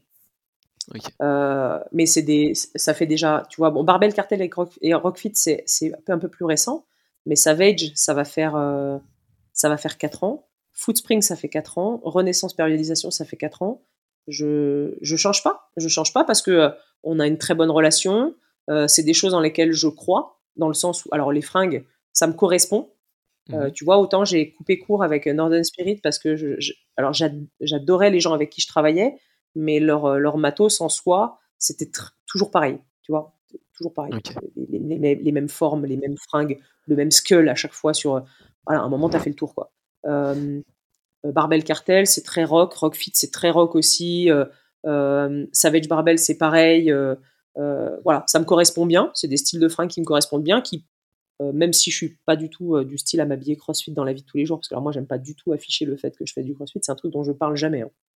Euh, même en, en, on est, en société ou n'importe quoi. Moi, le crossfit, si on pose une question dessus, je passe vite dessus, puis après on passe à autre chose parce que c'est pas, c'est pas toute ma vie. Et puis après, si tu commences à t'emporter, à parler que de ça, tu vois, à un moment, tu, j'aurais l'impression d'être chiante, quoi. Donc, euh, bah, euh, en plus, les gens comprennent pas forcément ce que je dis, puisque on n'est pas du, si je me retrouve dans un milieu on n'est pas du même, vois, on pratique pas le même sport ou ouais, je vais leur parler d'altéro, je vais leur parler de gym, ils vont rien comprendre. Tu fais du sport? Ouais, je fais du sport. Tu fais quoi? Du crossfit? Ah, c'est quoi? T'essaies d'expliquer vite fait, mais après, next, quoi, je passe à autre chose. Mmh. Donc après, m'habiller crossfit dans la vie de tous les jours, pas du tout. Euh, mais après, euh, c'est sympa que tes tenues d'entraînement te ressemblent un petit peu, donc tu te sentes aussi à l'aise dedans, parce que ça, c'est important. Donc voilà, c'est vraiment le seul truc auquel je m'attache, c'est que ça me corresponde. Et puis, euh, voilà, les réseaux, bah, je, je m'en cache pas, ça me permet de bien vivre. Euh, et, euh, et, puis après, je prends ma petite routine, tu vois, j'ai appris à gérer mes réseaux. Euh, bon, je pense que j'en ai encore à apprendre, tu vois, là en ce moment c'est un petit peu calme, mais je pense qu'il faut, il faudrait que je me mette le nez dedans et puis j'essaie de savoir ce qui, ce qui fait que ça marche un peu mieux, ce qui pourrait que je les fasse, je les fasse grandir un petit peu, quoi. tu te fais démarcher toutes les deux secondes par des, des mecs qui veulent te vendre des followers. Ben, moi, me vendre des followers, ça n'a pas d'intérêt. Franchement, j'en ai rien à faire. Vraiment, hein, le voir le chiffre grandir, je m'en fous. Mmh. Parce qu'en plus, euh, c'est complètement mesquin dans le sens où, euh, à part euh, flatter, encore j'allais dire, flatter ton, ton ego vis-à-vis des autres, puisque toi tu sais pertinemment que tu les as achetés, tes followers. Ah Et moi, financièrement parlant, ça me rapporte rien, puisque moi, ce qui me rapporte aujourd'hui, c'est que les gens, à travers mes posts, consomment les produits que je mets en avant, tu vois. C'est ça mmh. qui me rapporte quelque chose. Donc, si c'est des, followers fake, a priori, ils sont pas censés consommer ce que je vends, tu vois. Je, dis les choses telles qu'elles sont. Donc, moi, que ce chiffre il grimpe, je m'en fous. Moi, ce que je veux, c'est que mes, mes, relations avec mes marques, elles, elles fonctionnent bien et que euh, euh, ce soit performant et que euh, on soit sur la même, sur la même, sur la même ligne de conduite. Tu vois, qu'on pense, qu'on pense de la même manière. Donc, jusque-là, tout se passe bien. Donc, je ne m'en plains pas. Après, l'alimentation de mes réseaux, j'essaye de m'y tenir. j'ai un, un, peu de mal à, à exposer ma vie au quotidien, tu vois. Euh, j'ai quand même ma part de. Il y a des moments où je vais y penser. Alors, je te, je te cache pas que la plupart du temps, c'est parce que j'y pense pas, parce qu'en fait, je suis, de nature à vivre les événements en direct et pleinement plutôt que de les vivre à travers mon écran. Euh, donc, euh, si je le fais, c'est parce que ça m'a traversé l'esprit et que je me suis dit, bah, ce serait bien que tu le fasses. Mais clairement, au quotidien, je, je ressens pas la nécessité d'aller raconter ma vie euh, aux gens. Peut-être que ça leur, ça leur plairait, hein, euh, je, je, peut-être que je suis dans le faux, hein, mais euh, je suis pas encore dans ce côté hyper live, tu vois, du réseau social. Je le fais de manière anecdotique. tu vois, aujourd'hui, j'étais en jour, en jour totalement off. Hein, je suis tranquille à la maison. il a fait un temps de malade. j'étais posée sur ma terrasse. Voilà, j'étais contente de faire deux trois postes parce que déjà d'une, ça fait rager ma famille. Mais euh, voilà, il fait un temps incroyable. J'étais content de montrer qu'il faisait beau et que je pouvais me faire bronzer. Euh, un, on est le 29 ou le 30 janvier, je sais pas, ouais. Voilà. Voilà, je trouve ça dingue. Même moi, je reviens pas encore. Donc euh, voilà, mais après, tu vois, c'est très anecdotique. Je, je, suis pas du tout. Du coup, tu... c'est l'ancienne époque, je sais, mais je suis pas dans la, dans la, culture du live, quoi. Ouais, tu te considères pas comme une, comme une influenceuse aujourd'hui Bah, sûrement si, hein. Sûrement si. Il y a une part de moi qui, euh, qui le pense, mais je n'ai pas les automatismes d'une influenceuse. Voilà. Je me, je me, considère comme, puisque j'en vis quand même pour bonne partie, tu vois, donc je peux pas euh, je peux pas cracher dans la soupe et je peux pas nier le truc, mais je, je ne, je n'arrive pas, je, je, suis pas encore dans le, j'ai pas la mécanique de fonctionner comme une influenceuse euh, qui euh, aurait l'automatisme H24 de, de partager les moindres trucs de sa vie, tu vois. Et, tu et puis aussi, c'est ma volonté. Négatif, des réseaux? Parce que j'imagine que tu dois avoir des fois des commentaires un peu lourds, des, des messages plus négatifs, etc. ouais, c'est génial, j'adore. Ouais, ouais, ah ouais, carrément. Ouais, ouais, non, par contre, ça, on rigole beaucoup avec mon mari. Parce que je, je, lui montre tout, donc euh, on rigole beaucoup. Ouais, j'ai des trucs incroyables. Incroyables. C'est entre les fétichistes, les tordus, les pervers, les, euh, les gens haineux aussi. Tu vois, euh, le, petit, le petit truc où je vais poster une vidéo de, de ma super gym incroyable, tellement je m'envole, et que je vais, je vais forcément me prendre un tacle euh, par quelqu'un qui va me dire ouais c'est quoi ces muscle up enfin bon ou, enfin bon tu vois le mais franchement j'ai tellement de recul par rapport à tout ça alors tout ce qui est pervers ça me fait rire vraiment hein. je le prends euh, je suis pas du tout dans le oh, oh là là mon dieu c'est non non je, ça me fait rire. Je suis une adulte euh, je sais à quoi m'en tenir quand tu vas sur les réseaux sociaux que tu postes des photos de toi en poum poum short ou en maillot de bain il faut pas se choquer qu'il y ait un tordu qui te contacte qui t'envoie euh, ses attributs euh, en photo ou euh, tu vois ce que je veux dire à un moment faut pas faut pas jouer les prudes faut pas je, je, je, quand je poste je sais ce que je fais. Je sais pourquoi je poste je sais pourquoi je suis en pom pom short ce serait de l'hypocrisie de te dire l'inverse donc quand je reçois ce genre de truc on va te dire, je vais te dire que c'est un peu le prix à payer, tu vois. Donc euh, j'en rigole plus avec mon mari, je lui montre, il me dit putain ils sont fous, ou les mecs qui me demandent des chaussettes, euh, des chaussettes euh, portées, des sous-vêtements portés. Enfin, tu veux voir des choses incroyables. Mais c'est marrant, tu vois. C'est, c'est, moi franchement ça me fait rire. Après les commentaires haineux, en fait ça va dépendre de mon humeur. Un jour je vais effacer le commentaire.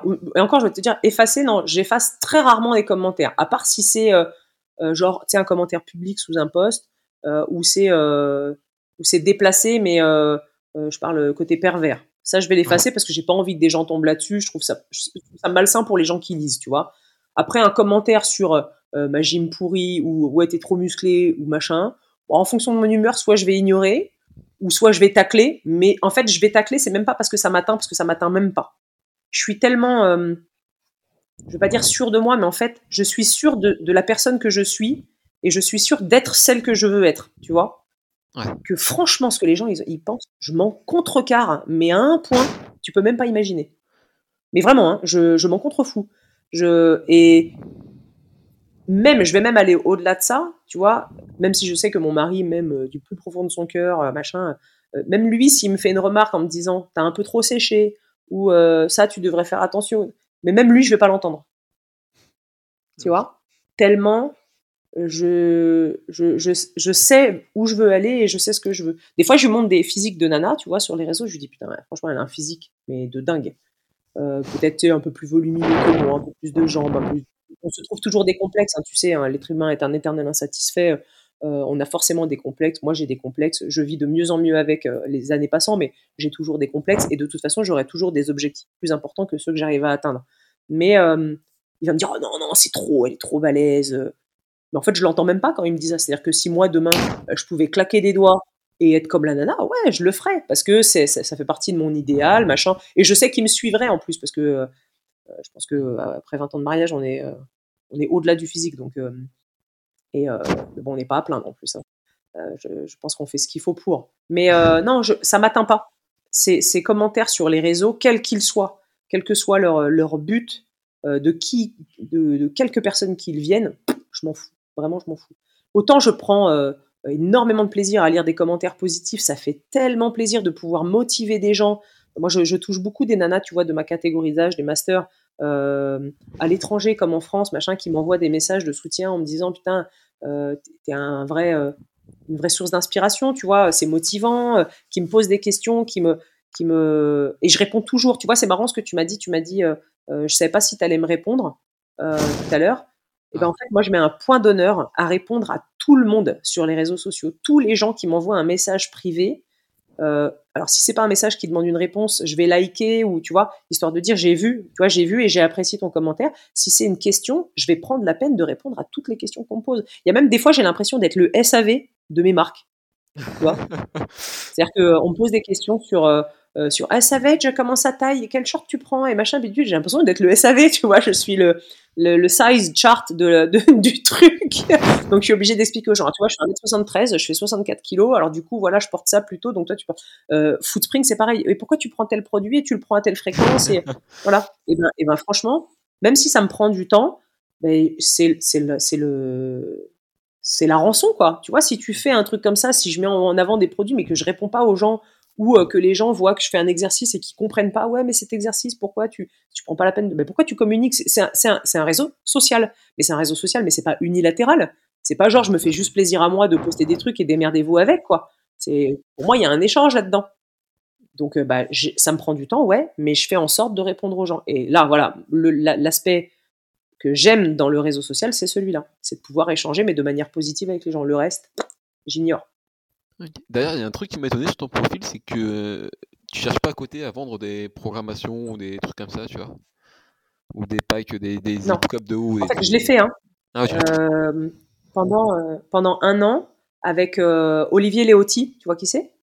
Pas vraiment, non. C'est un master, un master, un plus de 45. Euh, on avait monté ensemble une, programmation euh, qui s'appelait BNL euh, Master Programming. Mhm. on s'était dit que on avait tous les deux une façon différente de s'entraîner de par le fait qu'on était des masters et que peut-être qu'à deux, on arriverait à faire une programmation spécifique au master et on s'y tenait vraiment. Hein. On avait été contacté par toutes sortes de gens quand on a lancé la programmation qui nous disaient est-ce que je peux y prétendre? Et on leur disait non non non master, c'est plus de 35. Et euh, désolé, hein, mais cette programmation, si on la vend, on la vend qu'à des masters. Parce que pour nous, ça concerne les masters et qu'on voulait faire un truc spécifique master. On l'a fait pendant un an. Euh, et en fait, ni lui ni moi n'étions prêts à assumer euh, tout le SAV qui va avec une programmation. Mais un SAV à l'instant T, c'est-à-dire que tu as un, un adhérent à ta prog euh, qui part à l'entraînement et qui euh, euh, ne comprend pas un truc ou t'envoie une vidéo et demande à être corrigé tout de suite. Et ben en fait on n'était pas on n'était pas prêt à ça et on n'arrivait pas à être assez réactif. Et ben cette prog elle a duré un an et on l'a arrêté au, au grand dam de, tous les gens qui la suivaient. Hein. On avait on avait quand même quelques quelques adhérents, tu vois. on l'a arrêté parce qu'en fait on s'est rendu compte que si on pouvait pas l'assumer, c'était pas légitime de continuer. Euh, et, là, je me suis dit, en fait, la programmation, c'est un vrai métier. Tu peux pas t'inventer, euh, ou alors, ou alors t'en as rien à foutre. Tu vois, tu, fais de la programmation pour faire de l'argent parce que c'est facile. Tu vends une programmation 20 balles ou 30 balles. Démerdez-vous avec ça. En fait, c'est, c'est, comme si tu vendais un tableau de boxe. Tu vois, tu vends le tableau de la boxe avec le, le du jour et puis, euh, et puis débrouillez, débrouillez-vous avec ça. Mais je pense que c'est une discipline qui demande tellement de, de, de surveillance, de, de, peaufinage, que tu peux pas te permettre ça. Donc euh, moi, j'étais pas prête à ça. En tout cas, euh, j'avais pas envie d'y consacrer euh, plus de temps que ce qu'on y avait, euh, ce qu'on avait opté d'y consacrer. Donc on a arrêté. Et, et aujourd'hui, je pense que on a bien fait. Et je me vois pas faire ça. Je me vois vraiment pas faire ça. Exactement pareil que je suis coach aujourd'hui, mais je n'aime pas faire de coaching particulier. J'adore le coaching de groupe, j'adore coacher des classes. Je trouve ça tellement sympa, tellement fun, machin coaching particulier, c'est beaucoup plus lucratif. Hein. Y a pas de souci. Hein. Alors moi, ça me fait chier, mais tu même pas t'imaginer quoi. Alors autant euh, tu me dis demain, euh, tu coaches que des gens euh, avec qui tu as envie, tu vois, de. Mais non, le coaching particulier, c'est pas ça. Tu choisis pas forcément tes clients, ou en tout cas comme ils sont, ou leur saute d'humeur, ou tu vois. Ben, je j'arrive pas. J'arrive pas. C'est pas du tout mon truc. Mon mari me prend la tête avec ça. Il me dit ouais, tu sais, si tu coachais en particulier, tu te ferais beaucoup plus de non, je pense. Pas envie. J'ai envie. Aujourd'hui, j'ai envie de faire les choses avec envie. C'est con, hein, mais euh, j'ai envie de faire les choses avec envie et euh, bah, du coup, je ne fais, je ne fais que ça. Je ne fais que les choses qui me font envie. J'ai deux petites dernières questions. Je peux me, permettre? J'ai deux petites dernières questions avant d'attaquer la dernière partie du, podcast. C'est toi, ton, ta vision de, l'évolution du CrossFit depuis que tu as, commencé? Je t'ai pas entendu, Vincent. Ah, excuse-moi. Ta vision de, l'évolution du CrossFit depuis que tu as commencé hein, maintenant? Est-ce que pour toi ça a évolué dans le bon sens Alors là, t'imagines Moi, j'ai commencé, il y avait une salle de CrossFit. Euh, allez, deux, deux, salles en, France. Il y avait CrossFit Addict et il y avait euh, CrossFit Louvre. Mmh Aujourd'hui, je sais pas, 700, je sais pas combien on est. Ouais, CrossFit en France, c'est énorme. Euh, un sport qui, quand moi, les gens me demandaient qu'est-ce que tu fais comme sport, je disais du CrossFit, ils me disaient quoi? C'était exactement ça. Hein. J'avais beau essayer d'expliquer. Aujourd'hui, tu en as encore une petite partie qui te dit c'est quoi? Et quand tu leur expliques, ils disent ah oui, j'ai vu, j'ai déjà vu. Et les gens, l'autre partie, les gens savent ce que c'est. Donc euh, déjà, ça s'est tellement démocratisé en France, le CrossFit, c'est incroyable. Je pense que l'évolution, elle est fulgurante. Après, euh, bah, j'ai vu, euh, je suis passé d'un sport euh, bah, quasi inexistant en France à une communauté qui est phénoménale. C'est quand même phénoménal parce que c'est au-delà du nombre de salles et du nombre d'adhérents, c'est une communauté qui a, pris une ampleur et qui a une. Euh, parce que j'aime m'attacher au côté positif de la communauté euh, CrossFit, qui a, une, qui a une solidarité qui est quand même euh, sans, sans, sans, comparaison. Quoi. Je pense qu'il n'y a pas d'autres disciplines, peut-être à part le foot, voilà, tous les sports un peu co, mais parce que, parce que ce sont des sports co déjà à la base. Mais c'est marrant qu'un sport à la base individuel comme le CrossFit génère autant de, solidarité entre les gens, euh, euh, que tu te dises aujourd'hui tu pars en vacances à tel endroit en France, tu, seras la bienvenue dans telle, telle, de, telle salle de, crossfit, machin, je trouve ça incroyable, je trouve ça génial. Moi, il n'y a pas un endroit en France où je suis allé euh, et que j'ai pratiqué où j'ai pas été super bien reçu, tu vois. Mmh c'est franchement pour moi, c'est une pour la France, c'est une belle découverte. C'est pour le sport français et pour les, même pour le, sport loisir, pour les gens qui font du sport en loisir, le CrossFit, c'est une belle découverte. Moi, je le vois au jour le jour, les gens qui viennent à la salle, qui regardent leur pompe. Ouais, on m'a dit que le CrossFit, c'était pas trop mal parce que tu comprends, là, je, voilà, suis pas motivé pour la salle, nanani, nanana. Bah oui, les miroirs, tout ça. Et qui, 15 jours après, ils arrivent, ils te checkent, ils regardent tout le monde, ils connaissent tout le monde. Ils, oh, j'ai rien que ça. Moi, c'est bon. Je, suis refaite. Avec un truc comme ça, je suis refaite. Et ça, pour moi, c'est vraiment, je crois, le plus bel aspect du CrossFit. La, compétition, euh, c'est pas, c'est autre chose encore. On est dans un autre domaine. Mais la vraie, la, vraie essence du CrossFit, pour moi, c'est ça.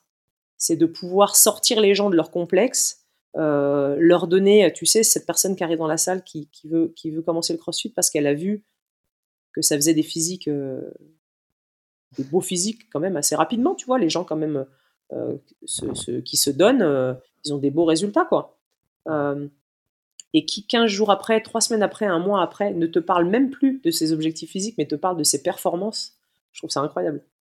De réussir à faire, à, amener les gens à s'assumer à tel point qu'ils ne se, posent même plus ce genre de questions, mais qui sont partis dans un autre délire dans ce sport-là. Et moi, c'est ce qui m'est arrivé euh, quand j'ai quitté le body. Hein. Moi qui, euh, qui étais obsédé par mon physique, qui était bourré de complexes, jamais de ma vie tu m'aurais mis en short. Euh, enfin bon, alors que pourtant, je, faisais une discipline où je, ne travaillais que pour ça, quoi. Mais j'étais une éternelle, éternelle insatisfaite. Quand j'ai commencé le crossfit et que j'ai commencé à goûter à la performance, j'ai arrêté de penser à mon physique. Alors j'ai gardé des séquelles de mes complexes. J'ai très longtemps été tout le temps en legging, machin. Euh, mais après, j'ai dit stop, stop. En fait, je, je, je, m'assume. Je m'assume comme je suis. Et euh, euh, alors, bien sûr, sans, exagérer, je suis vraiment pas à plaindre, hein, mais quoi mmh. qu'il arrive, même la nana la mieux tankée de la Terre se trouvera des défauts, quoi, et, des complexes, et puis des choses qu'elle essaiera de cacher. Mais, mais je, me suis orientée vers la performance, et j'ai complètement mis le reste de côté. Et au final, avec le recul, 11 ans après, je regarde mon physique, j'ai atteint un physique que je n'avais pas quand j'étais dans le body, sans même y penser, sans même travailler pour. Parce qu'en fait, je ne m'entraîne pas pour ça, je m'entraîne pour devenir plus performante dans tous les aspects qui composent le CrossFit. Je m'entraîne pas pour, euh, obtenir un physique. Euh, même quand je me mets en diète, c'est pas pour obtenir un physique, c'est pour être plus performante à l'entraînement.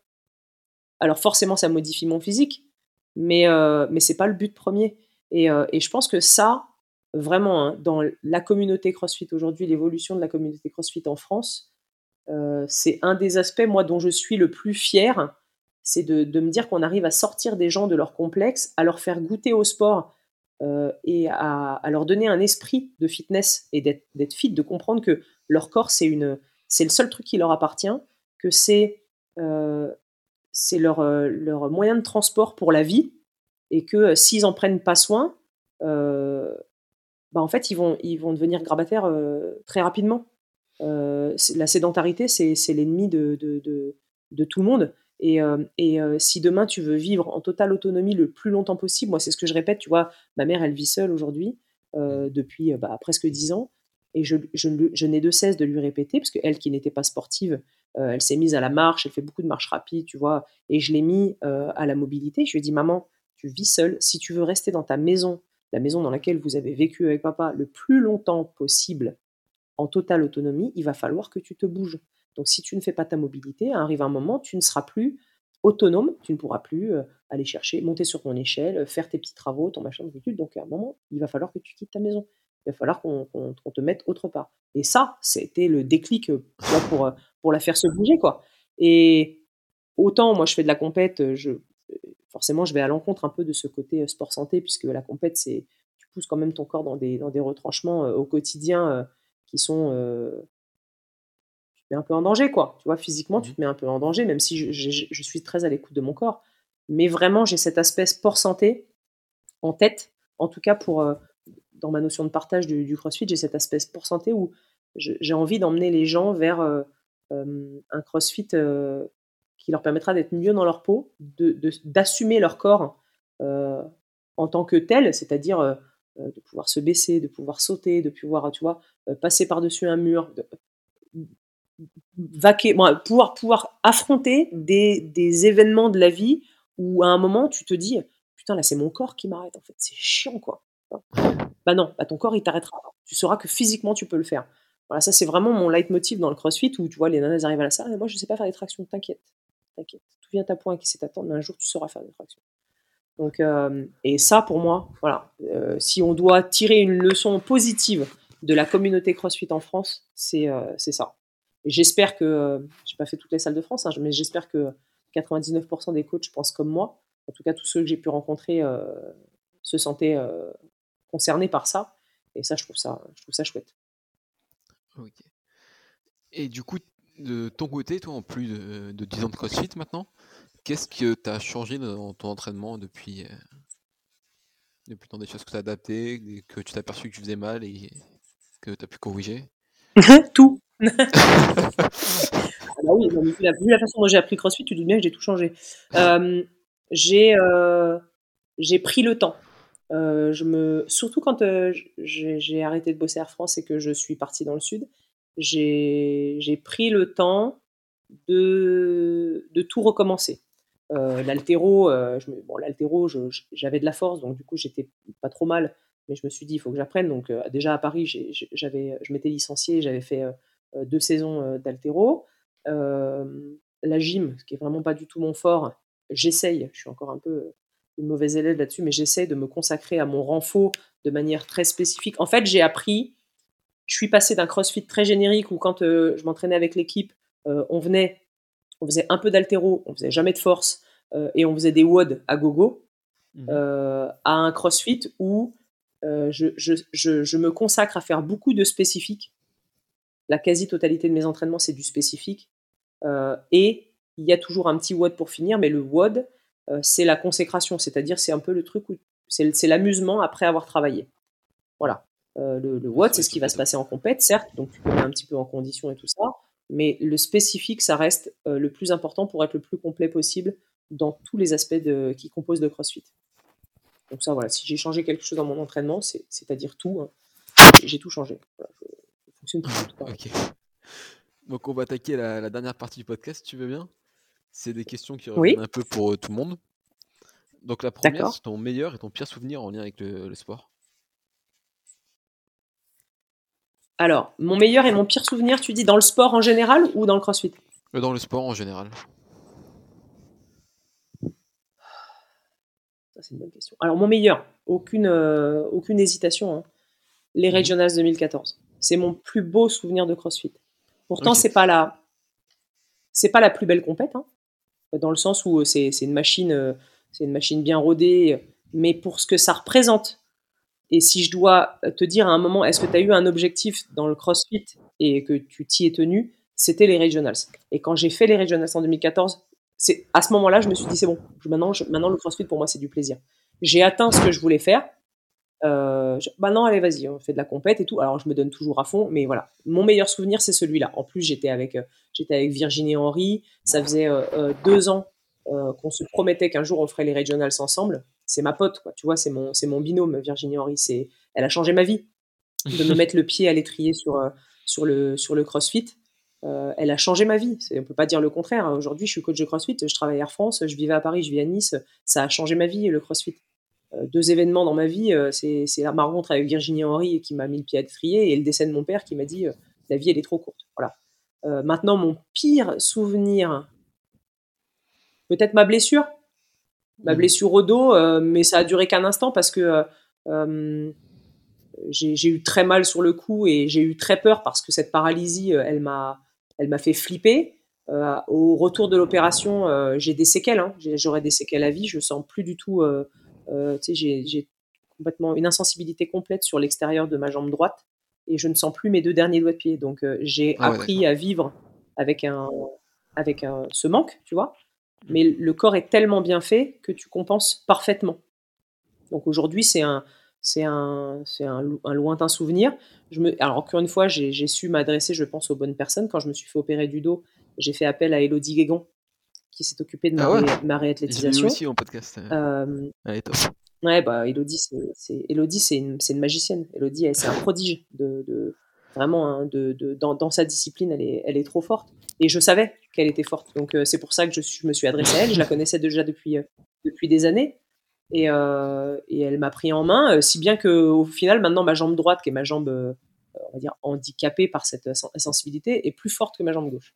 Donc, euh, tu vois, comme quoi la nature fait bien les choses. On va dire que mon plus mauvais souvenir, c'est celui-là, parce que pendant un temps, ça a remis en cause un petit peu tout. Et en fait, aujourd'hui, je le vois comme quelque chose de bénéfique parce que ça m'a permis euh, déjà d'une de me rendre compte que c'est pas parce que tu es blessé que tu peux pas t'entraîner. Parce que quand je me suis fait opérer 12 jours après, j'étais à l'entraînement. Alors, sur toute autre chose, hein. renfort, haut du corps, je me servais pas du tout de mon dos. J'ai toujours été très très raisonnable.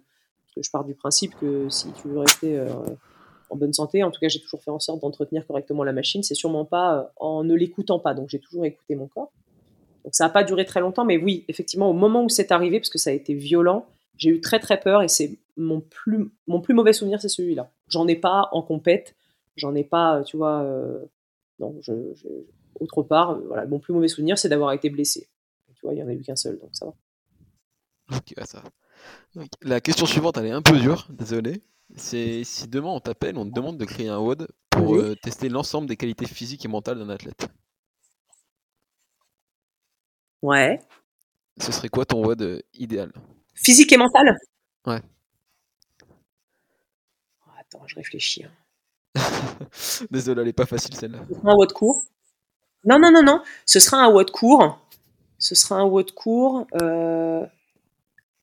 Je pense que si, alors autant tu vois, moi qui suis branché lourd et tout ça, j'adore tous les WOD lourds, machin, tout ça, mais je pense pas que ce soit là-dessus que tu puisses tester quelqu'un parce que de toute façon, s'il a pas des attitudes à faire du lourd, tu ne découvriras pas sur un, sur un WOD avec du lourd. Euh, ça resterait sur un WOD typique. Un... honnêtement, pour moi, je crois que le WOD le plus dégueulasse, c'est Fran. Je hais Fran. pour moi, c'est le WOD. C'est le WOD qui me met dans le mal, tu vois. qui me met dans le mal. Et tu vois, euh, ah ouais, non, mais en fait, j'aborde toujours les WOD en me disant, allez, cette fois-ci, ça va aller. Et au final, ça va toujours en couille, quoi.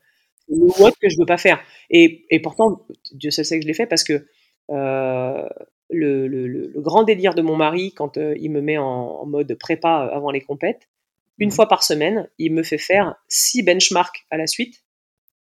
Ah ouais. Et j'ai 10 minutes pour faire chaque benchmark. C'est euh, Johan Gigor qui faisait ça. Euh, et il me claque parmi les WOD. Hein. Dans l'ordre, je vais pas. Alors dans l'ordre, tu as euh, le premier, c'est Elisabeth. Donc euh, c'est un 21-15-9 squat clean ring dips.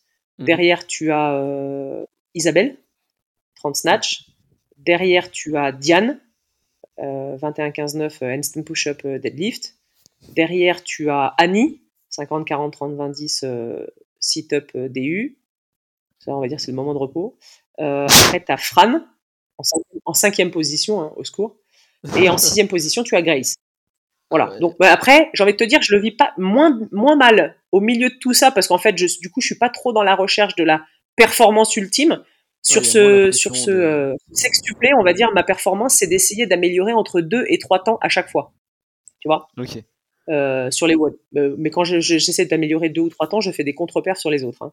Tu te doutes bien que c'est pas sur Fran que je améliore mon temps. Mais, euh, mais voilà, si je dois donner un WOD pour tester le mental de quelqu'un, parce que il est tellement, pour moi, violent dès le départ, il te coupe tellement les pattes dès le départ, ce sera Fran. Le thruster, c'est le mouvement, on va dire, de barre, par définition, qui est le plus complet, où tu respires le moins, où, c'est le plus difficile de respirer. Moi, j'arrive à trouver les moments maintenant, mais et puis bah, la gym, quoi. La gym, moi, pour moi, c'est ma bête noire. Et puis la gym, ça reste quand même quelque chose euh, c'est dur, quoi. Il y a quand même 45 règles de chaque mouvement. Donc, ouais, je te dirais Fran. de manière très basique, je te dirais Fran. Ok. La question suivante, c'est si tu peux donner un conseil aux auditeurs, qu'est-ce que toi tu fais dans ton quotidien qui, qui l'améliore? Euh, Tu veux dire en termes euh, de, prendre soin de moi ou Ah, tu parles de. T'as dit quoi? Ça peut être une routine ou quelque chose pour prendre soin de toi ou... Alors, euh, ce serait de, s'écouter. C'est con hein, ce que je te dis, mais de s'écouter. C'est-à-dire que je ne me mets jamais la pression pour l'entraînement. Si j'ai pas envie, si mon corps il me dit non, j'ai pas envie d'aller m'entraîner, je vais pas m'entraîner. Vraiment. Hein. Mmh. Euh, je culpabilise pas du tout de pas m'entraîner. c'est pas grave. Je, me, je, me, mettrai un peu plus la cartouche le jour où je le serai, c'est-à-dire le lendemain, parce que je me serais bien reposé ou de pas euh, être dans une mécanique de ouais mais les autres ils s'entraînent six fois par semaine ouais mais les autres la veille de la compétition ils font euh, ils font une récup active machin tout ça. On n'est pas tous faits de la même façon. On récupère pas tous de la même manière. Alors d'autant plus avec l'âge. Moi je le vois hein, les années passent et je je le vis pas du tout de la même manière. Euh, aujourd'hui dix ans après je pourrais pas faire ce que je faisais quand j'ai commencé de me lever à 3h40 de faire ma journée de boulot d'aller m'entraîner. Je pourrais plus le faire. Toi mon corps il peut plus suivre ce genre de choses quoi. Donc si je dois donner un conseil, c'est il faut s'écouter. Il faut arrêter de se mettre la pression à se dire ouais mais là du coup j'ai pris une prog et moi la prog elle dit cinq fois par semaine mais là euh, on n'est pas tous euh, des athlètes pros, d'accord? On a une vie à côté, euh, on, a un travail, tu as des gens qui ont un travail plus ou moins physique, et encore, j'ai envie de te dire, même les gens qui sont derrière un ordinateur, quand tu as une tête comme ça parce que tu as passé 8 heures derrière un écran, bah non, mais t'as pas forcément envie, de, de, te mettre une cartouche, quoi. Donc, s'écouter. Voilà, ce serait mon conseil. Ça, et puis, euh, et puis prendre soin de la machine, quoi. Prendre soin de la machine, euh, essayer de, euh, même si c'est pas à 100%, de s'alimenter correctement. parce que c'est du carburant, donc après ton corps il te le rend. Hein. moi je le vois, voilà, quand je suis dans des périodes où, où je suis à la lettre l'appli, tu vois, je suis, plus, je suis plus performante, faut le dire, même si c'est plus contraignant. Euh, même si tu as bien envie de te taper euh, une pizza ou euh, je suis une pizza addict, hein, une pizza ou bah, ton corps franchement il te le, il te le rend bien des fois de manger, de manger sainement pendant une longue période, il te le rend bien et dans le miroir, mais bon après ça c'est un détail, c'est de l'autosatisfaction, mais il te le rend bien sur la performance. Franchement, c'est une équation un peu, elle est mathématique celle-là quoi. Tu te nourris correctement, ton corps il te le rend bien. Donc voilà, si je dois donner, bah, du coup, il y en a deux, hein, c'est euh, de s'alimenter correctement euh, pour entretenir la machine et puis bah, de s'écouter. De s'écouter. Alors, il faut, faut, discerner la fainéantise de, de la fatigue, hein, mais il faut savoir s'écouter et ne pas culpabiliser. Ouais, je crois que cette frontière-là, elle est dure à trouver. Hein, de fait de, je vais pas m'entraîner parce que je suis vraiment fatigué et j'ai la flemme, alors j'y vais pas. Ouais, c'est ça. Mais, ouais, mais tu sais, tu la sens, la fatigue physique. la, la, fatigue de la flemme et la fatigue physique, la fatigue, tu sais, où tu, tu te dis si je vais m'entraîner, je sais pas pourquoi je sens que je vais me blesser ou il y a un truc qui va pas se bien. Alors oui, il faut se connaître, hein, mais euh, mais moi je la sens. Donc euh, après peut-être que tout le monde ne peut pas euh, se rendre compte de ça. Hein. moi je pense que c'est pour ça qu'on a des fois des blessures parmi les novices parce que les gens en fait ils veulent tellement se donner à corps et à cri, mais le corps il est pas prêt qu'ils finissent par se blesser. Donc mais ouais, c'est pas effectivement c'est pas facile de, de, discerner euh, la flemme de, de, la vraie fatigue physique. mais, mais je pense qu'après, tu es lucide sur le fait que tu puisses manquer de sommeil, avoir fait une journée un peu plus difficile que les autres, avoir déjà enquillé trois jours d'entraînement à la suite, tu vois. Tous ces, tous ces trucs-là, c'est des trucs factuels qui doivent te, te, te, mettre la puce à l'oreille, tu vois, quand tu es fatigué, de te dire que c'est pas de la flemme, mais qu'effectivement, ton corps, il a peut-être besoin d'un peu de récup. Ok, ok. Et du coup, euh, une autre question juste pour moi, celle-là, c'est si toi, tu as une personne à me recommander, sur le, à inviter sur le podcast. Un invité sur le podcast. Attends, attends. Bah, je te dirais Virginie Henry, même si on va taper loin parce que parce que euh, parce que euh, elle a un passif sportif. Elle a fait euh, elle a fait le tournoi de Paris en judo. tu vois, elle a un gros niveau. Elle a fait les JO. Elle s'est reconvertie dans le CrossFit avec derrière tout ce que ça implique pour elle parce que en tant que judokate, elle a des grosses grosses des gros blocages physiques. Tu vois, les judokas sont des gens qui ont des gros problèmes de mobilité et tout. Donc, euh, elle s'est là, s'est lancée là-dedans, elle a performé euh, euh, comme jamais. Et, et aujourd'hui, elle, elle continue malgré tout à s'entraîner. Elle est dans la nutrition. Elle s'est lancée dans la nutrition. Elle est flic, hein, mais elle s'est lancée dans la nutrition. Elle a une vie de famille. Ouais, ce serait, ce serait Virginie Henry, mais peut-être parce que c'est mon, c'est un peu mon mentor, tu vois. sinon, après. elle a Instagram, Virginie, ou pas? Tu sais? Ouais, elle a. Elle a euh, son Insta. Attends, bouge pas, je te le donne exactement. Euh, comment ça s'inscrit Ça s'inscrit? C'est Nini. Ouais, ça s'écrit Nini H-Y. N-I-N-I-E H-Y. Ok, parfait. Et c'est Follow Your Dream, son truc. Et euh, en fait, elle a monté une page de nutrition où, en fait, elle est, elle est dans le bien-être. Donc, c'est quelqu'un qui, qui positive vachement. Alors, elle, par contre, tu, elle, est, elle, est, elle, est, elle a des, idées bien arrêtées, bien tranchées. Hein. Elle, est, elle mâche pas ses mots. Mais, euh, mais ouais, elle a, voilà, elle a quand même une, bonne, une, belle carrière dans le judo, une belle carrière dans le crossfit aussi, puisqu'elle a fait du crossfit jusque. Euh, bah, je pense que jusqu'au dernier des régionales, elle en a fait. Puis après, elle, a toujours fonctionné en mode crossfit pour continuer de s'entraîner, pour continuer à s'entraîner. Et, euh, et, ouais, ce serait ouais, Virginie Henry. je pense que tu aurais des bons échanges avec elle. sinon, écoute, franchement, là, tu me prends au dépourvu. Ouais, sinon, tu pourras me les envoyer après si. Ouais, franchement, ouais, j'y réfléchirai, je te dirai. Je te dirai. Ok, parfait. Et je te dirai des gens avec qui tu puisses échanger et avoir un échange quand même assez euh, riche, quoi. Euh, pour conclure, est-ce que les, auditeurs peuvent te suivre? Je t'ai pas entendu. Euh, pour conclure, où est-ce que les, les auditeurs peuvent te suivre? Où est-ce qu'ils peuvent me suivre? Oui. Pas sur les réseaux, hein. Pas sur les réseaux, j'en ai Tu veux Non mais je comprends pas ta question, dis-moi. Euh, ouais, bah en fait c'est juste pour que tu donnes ton Instagram, ton. Ah oui, d'accord. Ah oui, ok, pas de problème. Euh, bah oui, mais ils peuvent me suivre sur les, sur les, les réseaux. Bah, mon, mon, mon réseau euh, le plus actif c'est Instagram, le Barbie CrossFit. Euh, après, il est, il, il auto-alimente mon ma, ma, ma, page de coaching sur sur Facebook. Euh, Virginie Rousseau. Euh, mais, euh, mais ouais, sur Instagram, parce que c'est le seul réseau. je fais un peu de TikTok parce que, parce que j'ai un fils de 17 ans. il me dit, ouais, TikTok m'a vachement bien, tu vois. Donc, donc voilà, je m'y suis mise un petit peu. Ça me fait, ça me fait rire de temps en temps, mais bon, c'est pas du tout, pas du tout actif. Mais en tout cas, ouais, sur Instagram. Sur Instagram, c'est. du crossfit aussi, ton fils, du coup? Je mets, Pas du tout.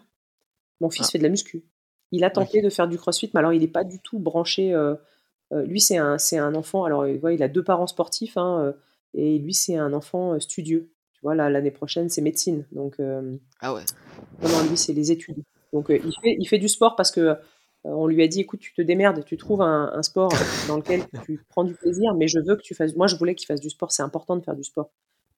mais, mais à son âge, je pense que le sport, et d'ailleurs à tout âge, doit rester un plaisir. Il doit prendre du plaisir. Donc, il prend du plaisir à faire de la muscu. Donc, du coup, il est inscrit euh, dans une salle euh, pas loin de son lycée, tu vois, et quand il a des, trous sur son planning ou après les cours, il va s'entraîner avec ses potes. Alors, bon, bien sûr, c'est son père ou moi qui, euh, qui lui préparons ses séances, parce qu'il est hors de question qu'il fasse n'importe quoi ou qu'il ait des conseils de, de n'importe qui.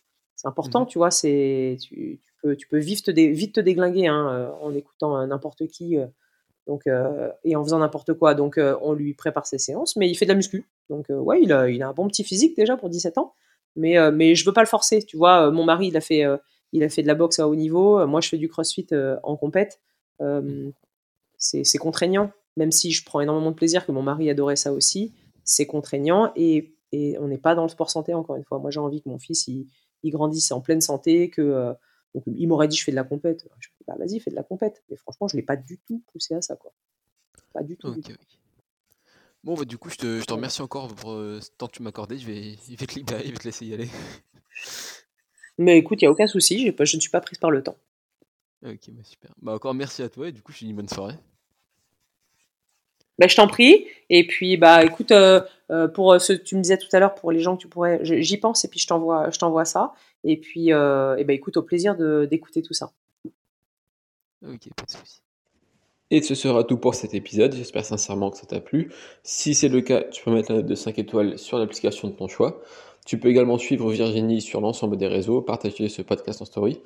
Et n'oublie pas que ouais, c'est plus qu'un podcast, également un groupe Facebook et une page YouTube. Alors je t'invite à nous rejoindre. Bonne semaine.